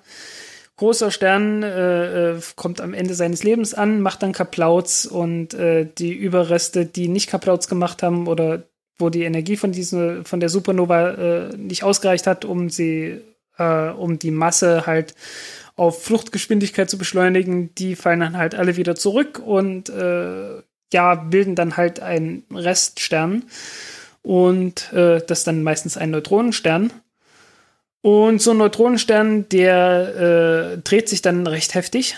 meistens, weil Drehmomenterhaltung und äh, so ein Neutronenstern ist sehr, sehr klein und äh, hat halt immer noch das gleiche Drehmoment, wie der ganze Stern am Anfang hatte, der halt sehr, sehr groß war. Und äh, demzufolge muss sich so ein äh, kleiner Neutronenstern dann sehr, sehr schnell drehen, damit er immer noch das gleiche Dreh Drehmoment hat. Und äh, der dreht sich nicht nur, der gibt auch jede Menge Strahlung ab. Aber der tut das nur über einen bestimmten Winkelbereich. Und wenn man sich dann so einen äh, Neutronenstern anschaut, äh, dann sieht man halt diese Strahlung, die der abgibt, aber halt immer bloß, wenn der mit einer bestimmten Achse auf uns zeigt. Und das kann man dann sehen. Und äh, die machen das in allen möglichen Frequenzen, also im optischen Licht, äh, die machen das auch äh, in Rad, also mit normalen Radiowellen, aber die machen das auch mit Röntgenlicht. Und stellt sich raus, irgendwie mit Röntgenlicht kann man sehr genau bestimmen, äh, wie schnell sich das Ding dreht. Man kann sehr genau messen, wann dieser Strahl gerade kommt. Und dieser Satellit, den die, äh, den die Chinesen da gestartet haben, haben halt so einen Röntgendetektor und die wollen das testen, ob das auch wirklich so gut klappt, wie sie sich das vorgestellt haben. Weil wenn man das messen kann, ähm, dann sieht man, äh, äh, äh dann kann man sehr genau sehr genau bestimmen, wann diese Signale kommt und man kann den Winkel zwischen den diversen äh, Pulsaren, die es am Himmel gibt, sehr genau messen. Und zwar so genau, dass man seine Position bestimmen kann. Also die kommen da irgendwie auf, auf mini winzige Bruchteile von dem Winkel, äh, äh was äh, irgendwie absurd genau ist. Und du kannst dann halt an jeder Stelle im Sonnensystem und sogar an, jedem, an jeder Stelle äh, der Galaxis auf äh, ziemlich genau fünf Kilometer genau äh, feststellen, wo du dich befindest. Relativ zu diesen ganzen Pulsaren, die da sind. Und das ist ziemlich geil. Also äh, funktioniert so ähnlich wie ein GPS, weil ein GPS-Satellit macht praktisch das Gleiche, sendet halt einfach bloß ein hochpräzises Radiosignal aus äh, und äh, also das gleiche wie die Pulsare. Und ähm, der, der Satellit äh, fängt dann halt anstatt von irgendwelchen Radiosignalen von GPS-Satelliten einfach die Signale von den Pulsaren aus und macht äh, auf und äh, macht dadurch seine, seine Position, seine Positionsbestimmung. Und ja, das halt besser, als man das, äh, als, wenn man irgendwie ziemlich weit weg ist von der Erde, äh, macht, äh, kann dieses System das deutlich besser machen, als äh, man das mit allen anderen Verfahren bisher machen kann. Also das ist dann nichts, womit man sich dann auf der Erde navigieren kann, sondern eher so interplanetare Navigation oder inter ja, vor allen Dingen im, im, im, äußeren, mindestens im, im äußeren, im äußeren Sonnensystem. Also da ist auf jeden Fall genauer als alles andere. Und der eigentliche Witz ist, das Ganze funktioniert in der ganzen verdammten Milchstraße. Ja, okay. Also ein also, äh, Navigationssystem also, für die ge gesamte TomTom-Milchstraße. Ja, ja, es ist, es ist äh, äh, ziemlicher Wahnsinn. Äh, ich meine, klar, wenn du dich langsam bewegst durch die, durch die Milchstraße, äh, dann musst du langsam aber sicher von einem Pulsar zum nächsten wechseln, weil so ein Pulsar äh, sendet seine Signale immer nur in einem bestimmten Winkelbereich. Das heißt, wenn du woanders bist, dann verschwindet dein Pulsar plötzlich. Äh, aber du musst dich dann halt einfach nur durchhangeln zum nächsten Pulsar, den du findest. Und äh, musst das dann halt kartografieren. Aber du kannst dann halt, wenn du so einen Satellit hast, kannst du, kann der sich immer genau sagen, okay, ich bin jetzt an diesem Punkt in der Milchstraße. Genau. Und zwar auf fünf Kilometer genau. ähm, Relativ zu der einen. Wie hat man das denn also vorher das gemacht? Wussten die da überhaupt nicht, wo sie waren oder hatten einfach nur gehofft, dass sie jetzt am richtigen Ort sind? Also Woher weißt du, äh, du dann New Horizons, wo es gerade ist? Äh, ganz einfach, du funkst die an und äh, du kannst feststellen, wie lange das Radiosignal braucht. Bis dahin und wieder zurück. Und da kannst du es schon sehr genau feststellen, irgendwie auf 100 Meter genau oder so. Irgendwas Absurdes oder ich glaube sogar einen Meter genau. Also wirklich irgendwie absurd genau kannst du die Entfernung messen. Nicht ganz so absurd genau, und hier ist das Problem, kannst du messen, äh, wie weit das nach links und rechts abweicht. Ne? Also die Entfernung kriegst du hin, also das ist eine Koordinate und dann brauchst du ja noch zwei andere Koordinaten, ne? Nach oben, unten und ja. nach rechts und links. Und äh, um das festzustellen, beobachtest du die mit einem Teleskop, mit einem Radioteleskop. Und so ein Radioteleskop hat halt immer nur eine begrenzt gute Auflösung. Und also, ne, kannst halt nur begrenzt genau feststellen, in was für einem Winkel, also wo genau sich das Ding gerade am Himmel befindet. Und dadurch wird es halt so, umso weiter die Dinger weg sind, umso ungenauer wird die Bestimmung, umso ungenauer wird die Positionsbestimmung. Und ja, sobald du dann halt halbwegs weit weg bist, äh, wird es halt deutlich ungenauer als fünf Kilometer. Es reicht aus, um den Jupiter nicht zu verfehlen oder so, aber äh, es, es reicht halt äh, nicht aus, um ganz genau zu sein. No? Also ich glaube, 100 Kilometer Abweichung oder sowas hast du dann halt schon mal locker drin oder so. Okay. Ähm, und dieses äh, Pulsarensystem, das kann man dann auch autonom auf so einem Satelliten draufbauen, weil ja. dieses, äh, wir funken es an, da brauchen wir immer Kontakt dann, zur Erde. Du brauchst dann, ja, also du brauchst halt, äh, ja, es ist halt, je nachdem, wie du das machst, du brauchst mindestens drei Detektoren, wenn du autonom sein willst. Vier sind besser. Äh, oder du brauchst halt zwei und einen Kontakt zur Erde. Weil das kannst du ja immer noch machen. Ne? Du kannst ja immer noch sagen, okay, wir messen die Entfernung zur Erde und die restlichen zwei Koordinaten, die bestimmen wir dann mit Hilfe von den Pulsaren. Das kannst du auch machen. Und äh, das ist das, was die tatsächlich mit dem Satelliten machen wollen. Wollen es zumindest testen und ich, ich wünsche denen viel Glück, weil das System ist echt geil. Ja, das klingt doch sehr, also ich finde das sehr spannend. Ja, also wir können damit überhaupt nichts anfangen. Also das ist, das ist viel, das ist viel besser als was man braucht, ne? Weil wir kommen sowieso nicht in den Rest der Galaxie, aber man könnte es genau, dort genauso machen. Und zwar genauso genau. Wir kommen doch nicht in den Rest der Galaxie. Ja, ja, noch nicht, aber mm, ich würde da Bedenken anmelden, dass das in nächster Zeit klappt. Ja, also, aber man kann da schon mal sich Gedanken drüber machen, wie man sich zurechtfindet. Ja, ähm, witzigerweise, dass, also, dass das mit den Pulsaren irgendwie funktionieren kann. Äh, also diese, diese Röntgendetektoren hat man einfach nur genommen, weil das sind, das ist so die, die leichtgewichtigste Möglichkeit, die man benutzen kann, um diese Pulsare da zu vermessen. Man kann das Ganze auch mit Radio machen und das hat man schon sehr lange Zeit gemacht. Äh, und äh, das wusste man schon in den 60er, 70er Jahren und deswegen hat man auf diesen Pioneer-Sonden, Pioneer 10 und 11, die halt irgendwie ganz weit weg raus aus dem äh, Sonnensystem fliegen, hatte man ja so, so Goldplaketten gehabt. Und äh, auf diesen Goldplaketten sind tatsächlich die, ich glaube 13 oder irgend sowas, äh, die nächsten so und so viel Pulsare um die Erde halt eingezeichnet, inklusive Frequenz und äh, Entfernung. Mhm. Also ist nichts Neues, ist nichts völlig Revolutionäres. Es ist einfach nur so, dass man jetzt halt sagt, ja, wir können es jetzt so klein bauen, dass das Ganze auf den Satelliten passt und der Satellit dadurch nicht zu schwer wird. Ja, schön. Schön, schön, schön. Ja, wollen äh, gehört übrigens nicht zu den Artikeln, die übermäßig viel gelesen wurden, aber ja, wir können hier noch mal ein bisschen dem zur äh, zur Blüte verhelfen. Vielleicht, ja. ja. Also äh, ich fand das, ich fand das so die, okay, das und SpaceX fand ich, äh, die beiden Dinger fand ich jetzt so in den letzten zwei Wochen echt die tollsten Geschichten.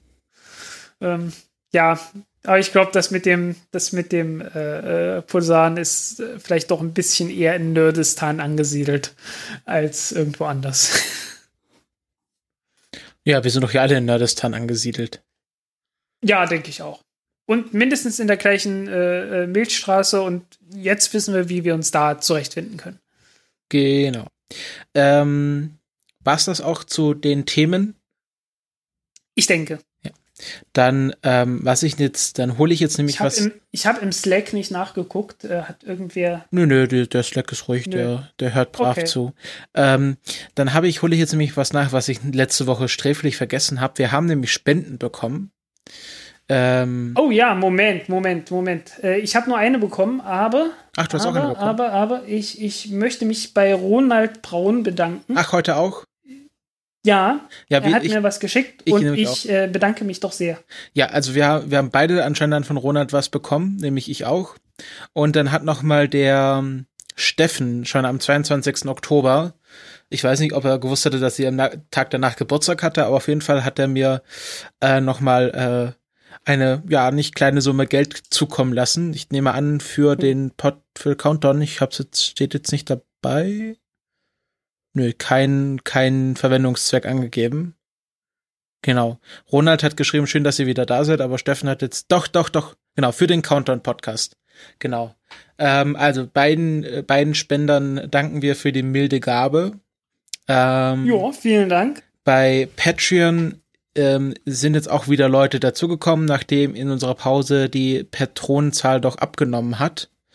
Ähm, Was ja auch völlig berechtigt genau, war. was völlig das berechtigt- ist hatte ich, ja okay. auch, hatte ich ja auch so geschrieben.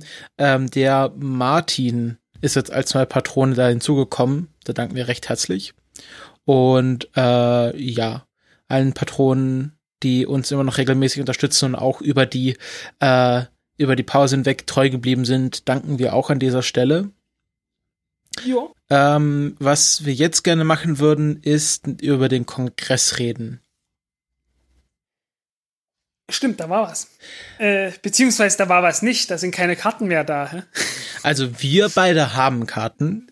Wir haben Karten und ich, äh, ich habe ja schon getwittert, ne? Ich, ich werde jeden Tag noch ein Stück dankbarer dafür, dass du mir eine mit besorgt Ja, hast. genau. Ähm, Also, äh, es scheint ja doch ein relatives Chaos zu sein. Der letzte, wenn ihr das jetzt relativ zeitnah hört, der letzte Termin, noch eine Karte auf dem normalen Weg zu bekommen, ist am 25. November. Es ist ein Freitag. Um 10 Uhr äh, geht das letzte Kartenkontingent online. Kontingent online. Und ähm, aber ich würde mal sagen, danach ist die Chance, dass man über Twitter oder diverse Rückkanäle noch eine Karte bekommt, relativ groß. Es gibt immer Leute, die kurzfristig krank werden und dann nochmal ihre Karte auf Twitter werfen. Da muss man ein bisschen halt die Augen offen halten und dann. Ob nun tatsächlich oder angeblich ist dann manchmal Ja, klar. also ich glaube, dass, dass jeder, der eine Karte haben will, da auch rankommt. Ähm, aber was auch online gegangen ist, ist das Halfnarb. Das ist ein ähm, ja, System, was, glaube ich, seit zwei Jahren benutzt wird. Äh, da stehen jetzt alle Talks drin, die auf dem Kongress gehalten werden, aber halt noch ohne Zeitangabe, weil man kann jetzt da also schön drin rumklicken und dann die Talks, die man unbedingt hören oder sehen will, anklicken und dann schickt man das los und dann wird halt geschaut, okay, wir haben jetzt hier zwei Talks, die beide sehr beliebt sind und dann legen wir die mal nicht auf den gleichen Zeitslot. Und so wird versucht halt, äh, die Talks so zu legen, dass, äh, dass es da möglichst wenig Überschneidungen gibt. Also das kann man natürlich nicht verhindern, aber dass es sich Weil in Maßen hält. Ja, weil wir es nicht gesagt haben, wir sollten vielleicht noch erwähnen, es ist der Chaos Communication Congress Ja. in Berlin. In, in Äh. Hamburg.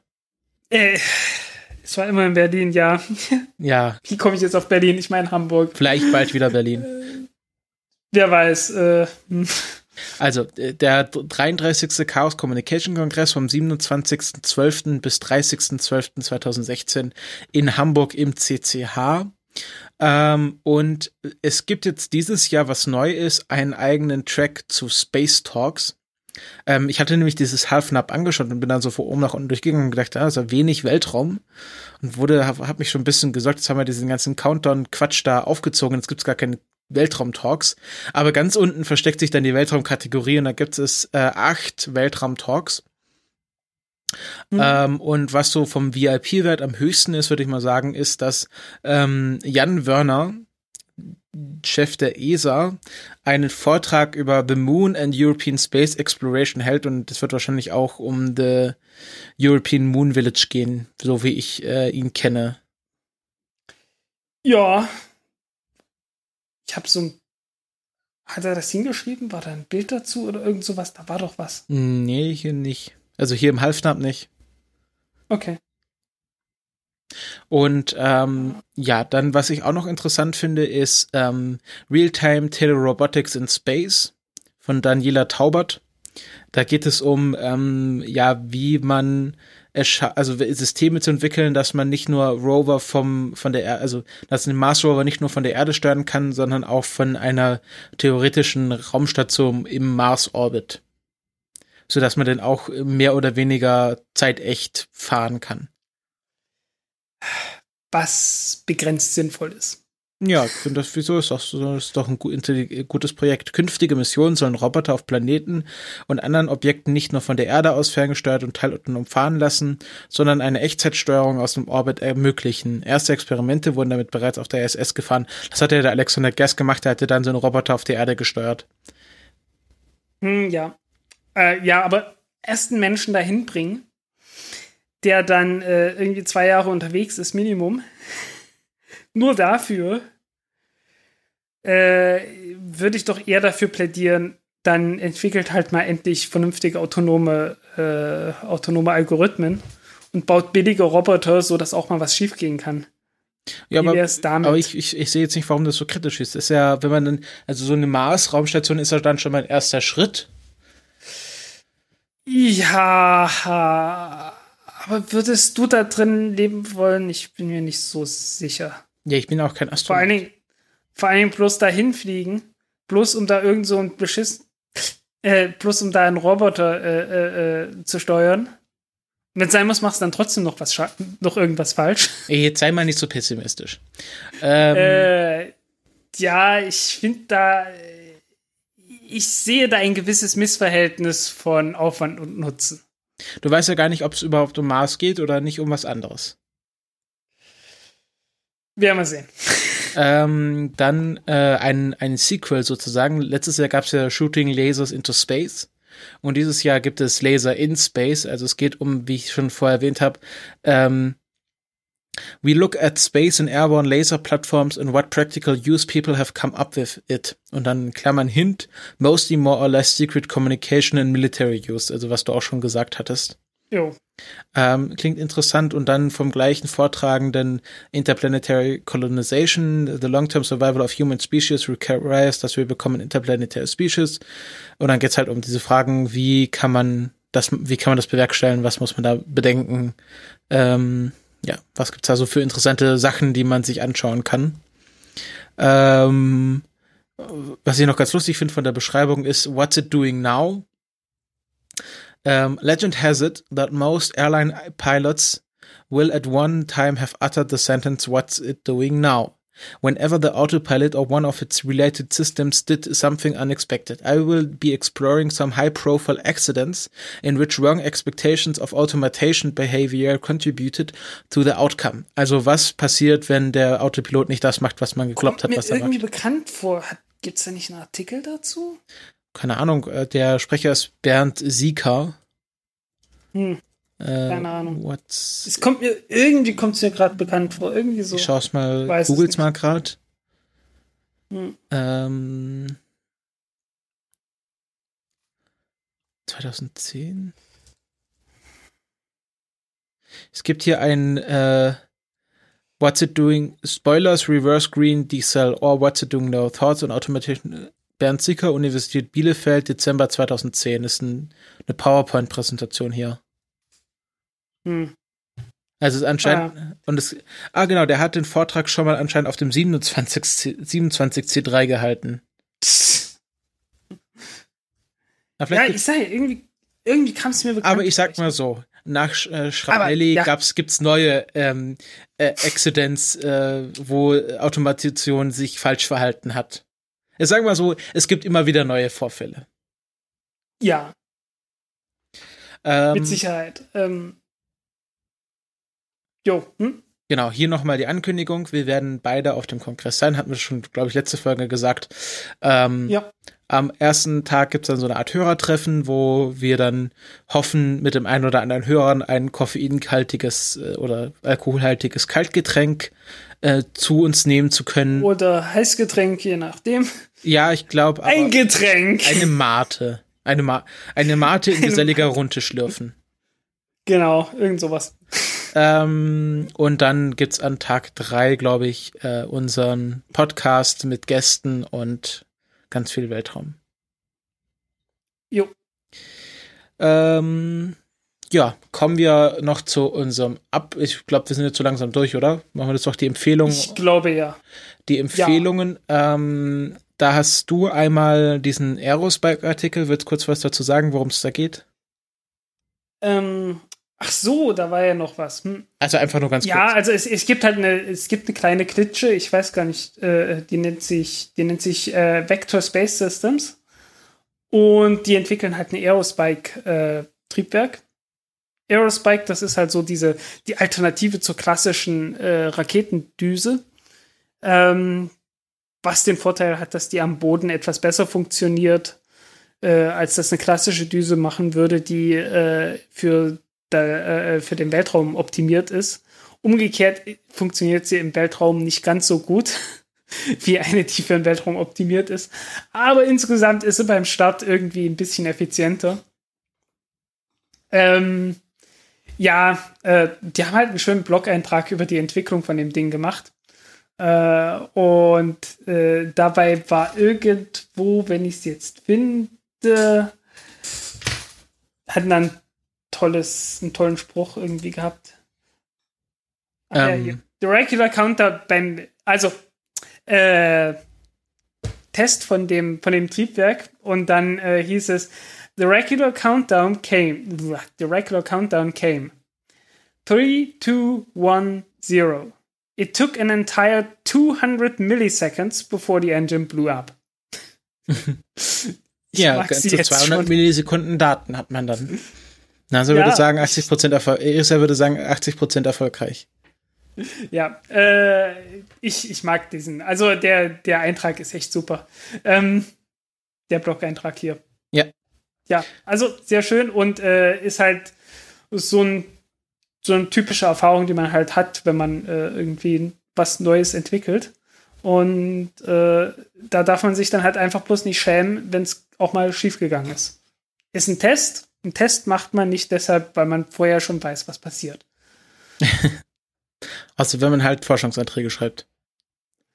Wahrscheinlich, ja. Ähm, ich habe nämlich auch noch eine kleine Empfehlung. Das ist äh, was für die Ohren. Das ist ein neuer Podcast, den ich gerade selber erst gestern entdeckt habe, aber ich äh, sehr interessant fand. Ähm, das heißt, äh, ist The Truth Podcast. Und das sind so, ja, so kleine Hörspiele. Und die erste Folge ist ein Hörspiel, was passiert wäre, wenn Buzz Aldrin und Neil Armstrong auf dem Mond gestrandet gewesen wären. Da gibt's ja diese vorbereitete Rede von Nixon.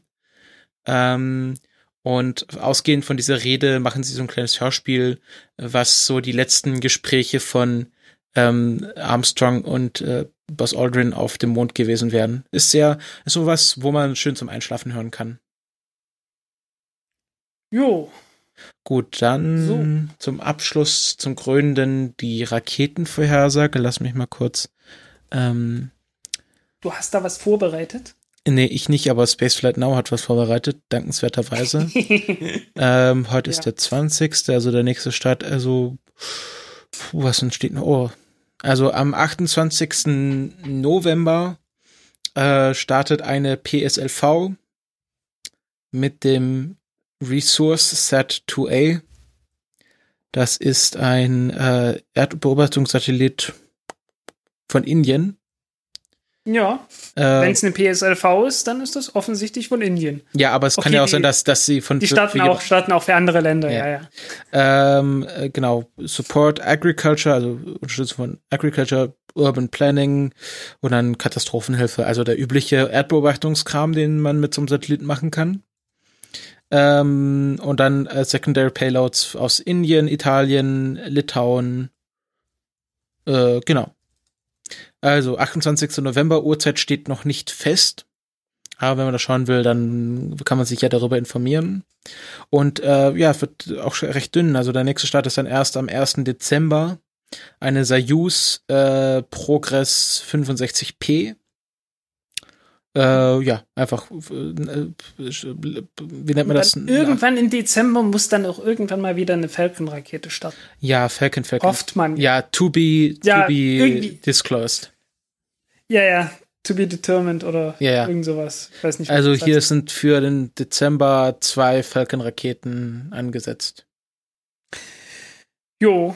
Muss Aber ja, schauen. es ist, ist recht dünn. Es Es, es, wird halt, es wird halt etwas dünn, sobald die nicht mehr fliegen. Naja, gut, äh, man darf nicht vergessen, es gibt im Jahr irgendwie derzeit so knapp 100 Raketenstarts. Und äh, das Jahr hat nur 50 Wochen, von daher, hm, Ne? Im Durchschnitt zwei pro Woche. Und es hat schon Wochen gegeben, wo es mehr als zwei waren. Ja. Tja, irgendwo wird es dann manchmal dünn. Genau. War übrigens auch nicht immer so. Also es gab durchaus Zeiten, da hat da haben alleine die, die Sojus-Raketen sind mehr in 70er und 80er Jahren sind mehr als einmal die Woche geflogen. Also äh, im Kalten Krieg, da hatte man doch großen Bedarf gehabt an irgendwelchen Satelliten. Vor allen Dingen, weil die halt recht schnell kaputt gegangen sind damals. Ja. Hat noch nicht so ganz die Lebensdauer wie heutzutage. okay, dann soll es das auch mit dieser Folge gewesen sein. Äh, beziehungsweise, damit man es nicht falsch versteht, äh, teilweise gab es auch einfach Spionagesatelliten, die halt äh, Filmkanister abgeschmissen haben. Oh ja, genau. Irgendwann sind die Filmkan irgendwann sind halt die Filmkanister ausgegangen und dann musste halt der nächste ran, ne? äh, und entsprechend hast du dann hast dann halt viel Bedarf für noch ein paar mehr Raketen, die wieder einen neuen hochschicken, ne? Ja, das ist ja heute eher alles digital. Ja, äh, bloß damit da nichts niemand Keine Missverständnisse. Hals bekommt. genau. Also dann. Äh, zum Ersatz dafür hat man übrigens äh, damals angefangen, die äh, Charged Coupled Devices zu entwickeln. Die CCDs. Also das, äh, das dürften mit die ersten Anwendungs-, also die ersten ernsthaften Anwendungsgebiete dürften da Spionagesatelliten Also was heute sein. in jeder äh, Spiegelreflexkamera drin ist. Äh, eher sowas, was heutzutage in jedem Scanner drin ist. Das ist einfach bloß so eine, so eine Zeile. Weißt du, so ein, so ein Spionagesatellit funktioniert so ähnlich wie ein Scanner. Ach so, ja. Ne? Scanner zieht ja einfach bloß so eine Zeile über dein, über dein Dokument. Und der Spionagesatellit, naja, der, der zieht halt die ganze Zeit über die Erde. Und äh, alles, was der braucht, ist halt eine Zeile. Und äh, das, das Terrain, das zieht halt äh, unter ihm einfach weg. Und dann brauchst du halt keinen riesengroßen Chip, um dann trotzdem irgendwie eine zusammenhängende Landschaft äh, fotografieren zu können. Erdscanner. Gut, ja, ich, wie auch immer. Ich würde jetzt doch gerne hier dieses Projekt Machen wir beenden, Schluss, ne? äh, weil äh, ich bin da doch ein bisschen derangiert. Außerdem hat, jetzt der, außerdem hat jetzt der Tatort angefangen. Uh, das, oh, okay. Das ist, das ist ein Grund. Also okay. dann. Tschüss. Tschüss.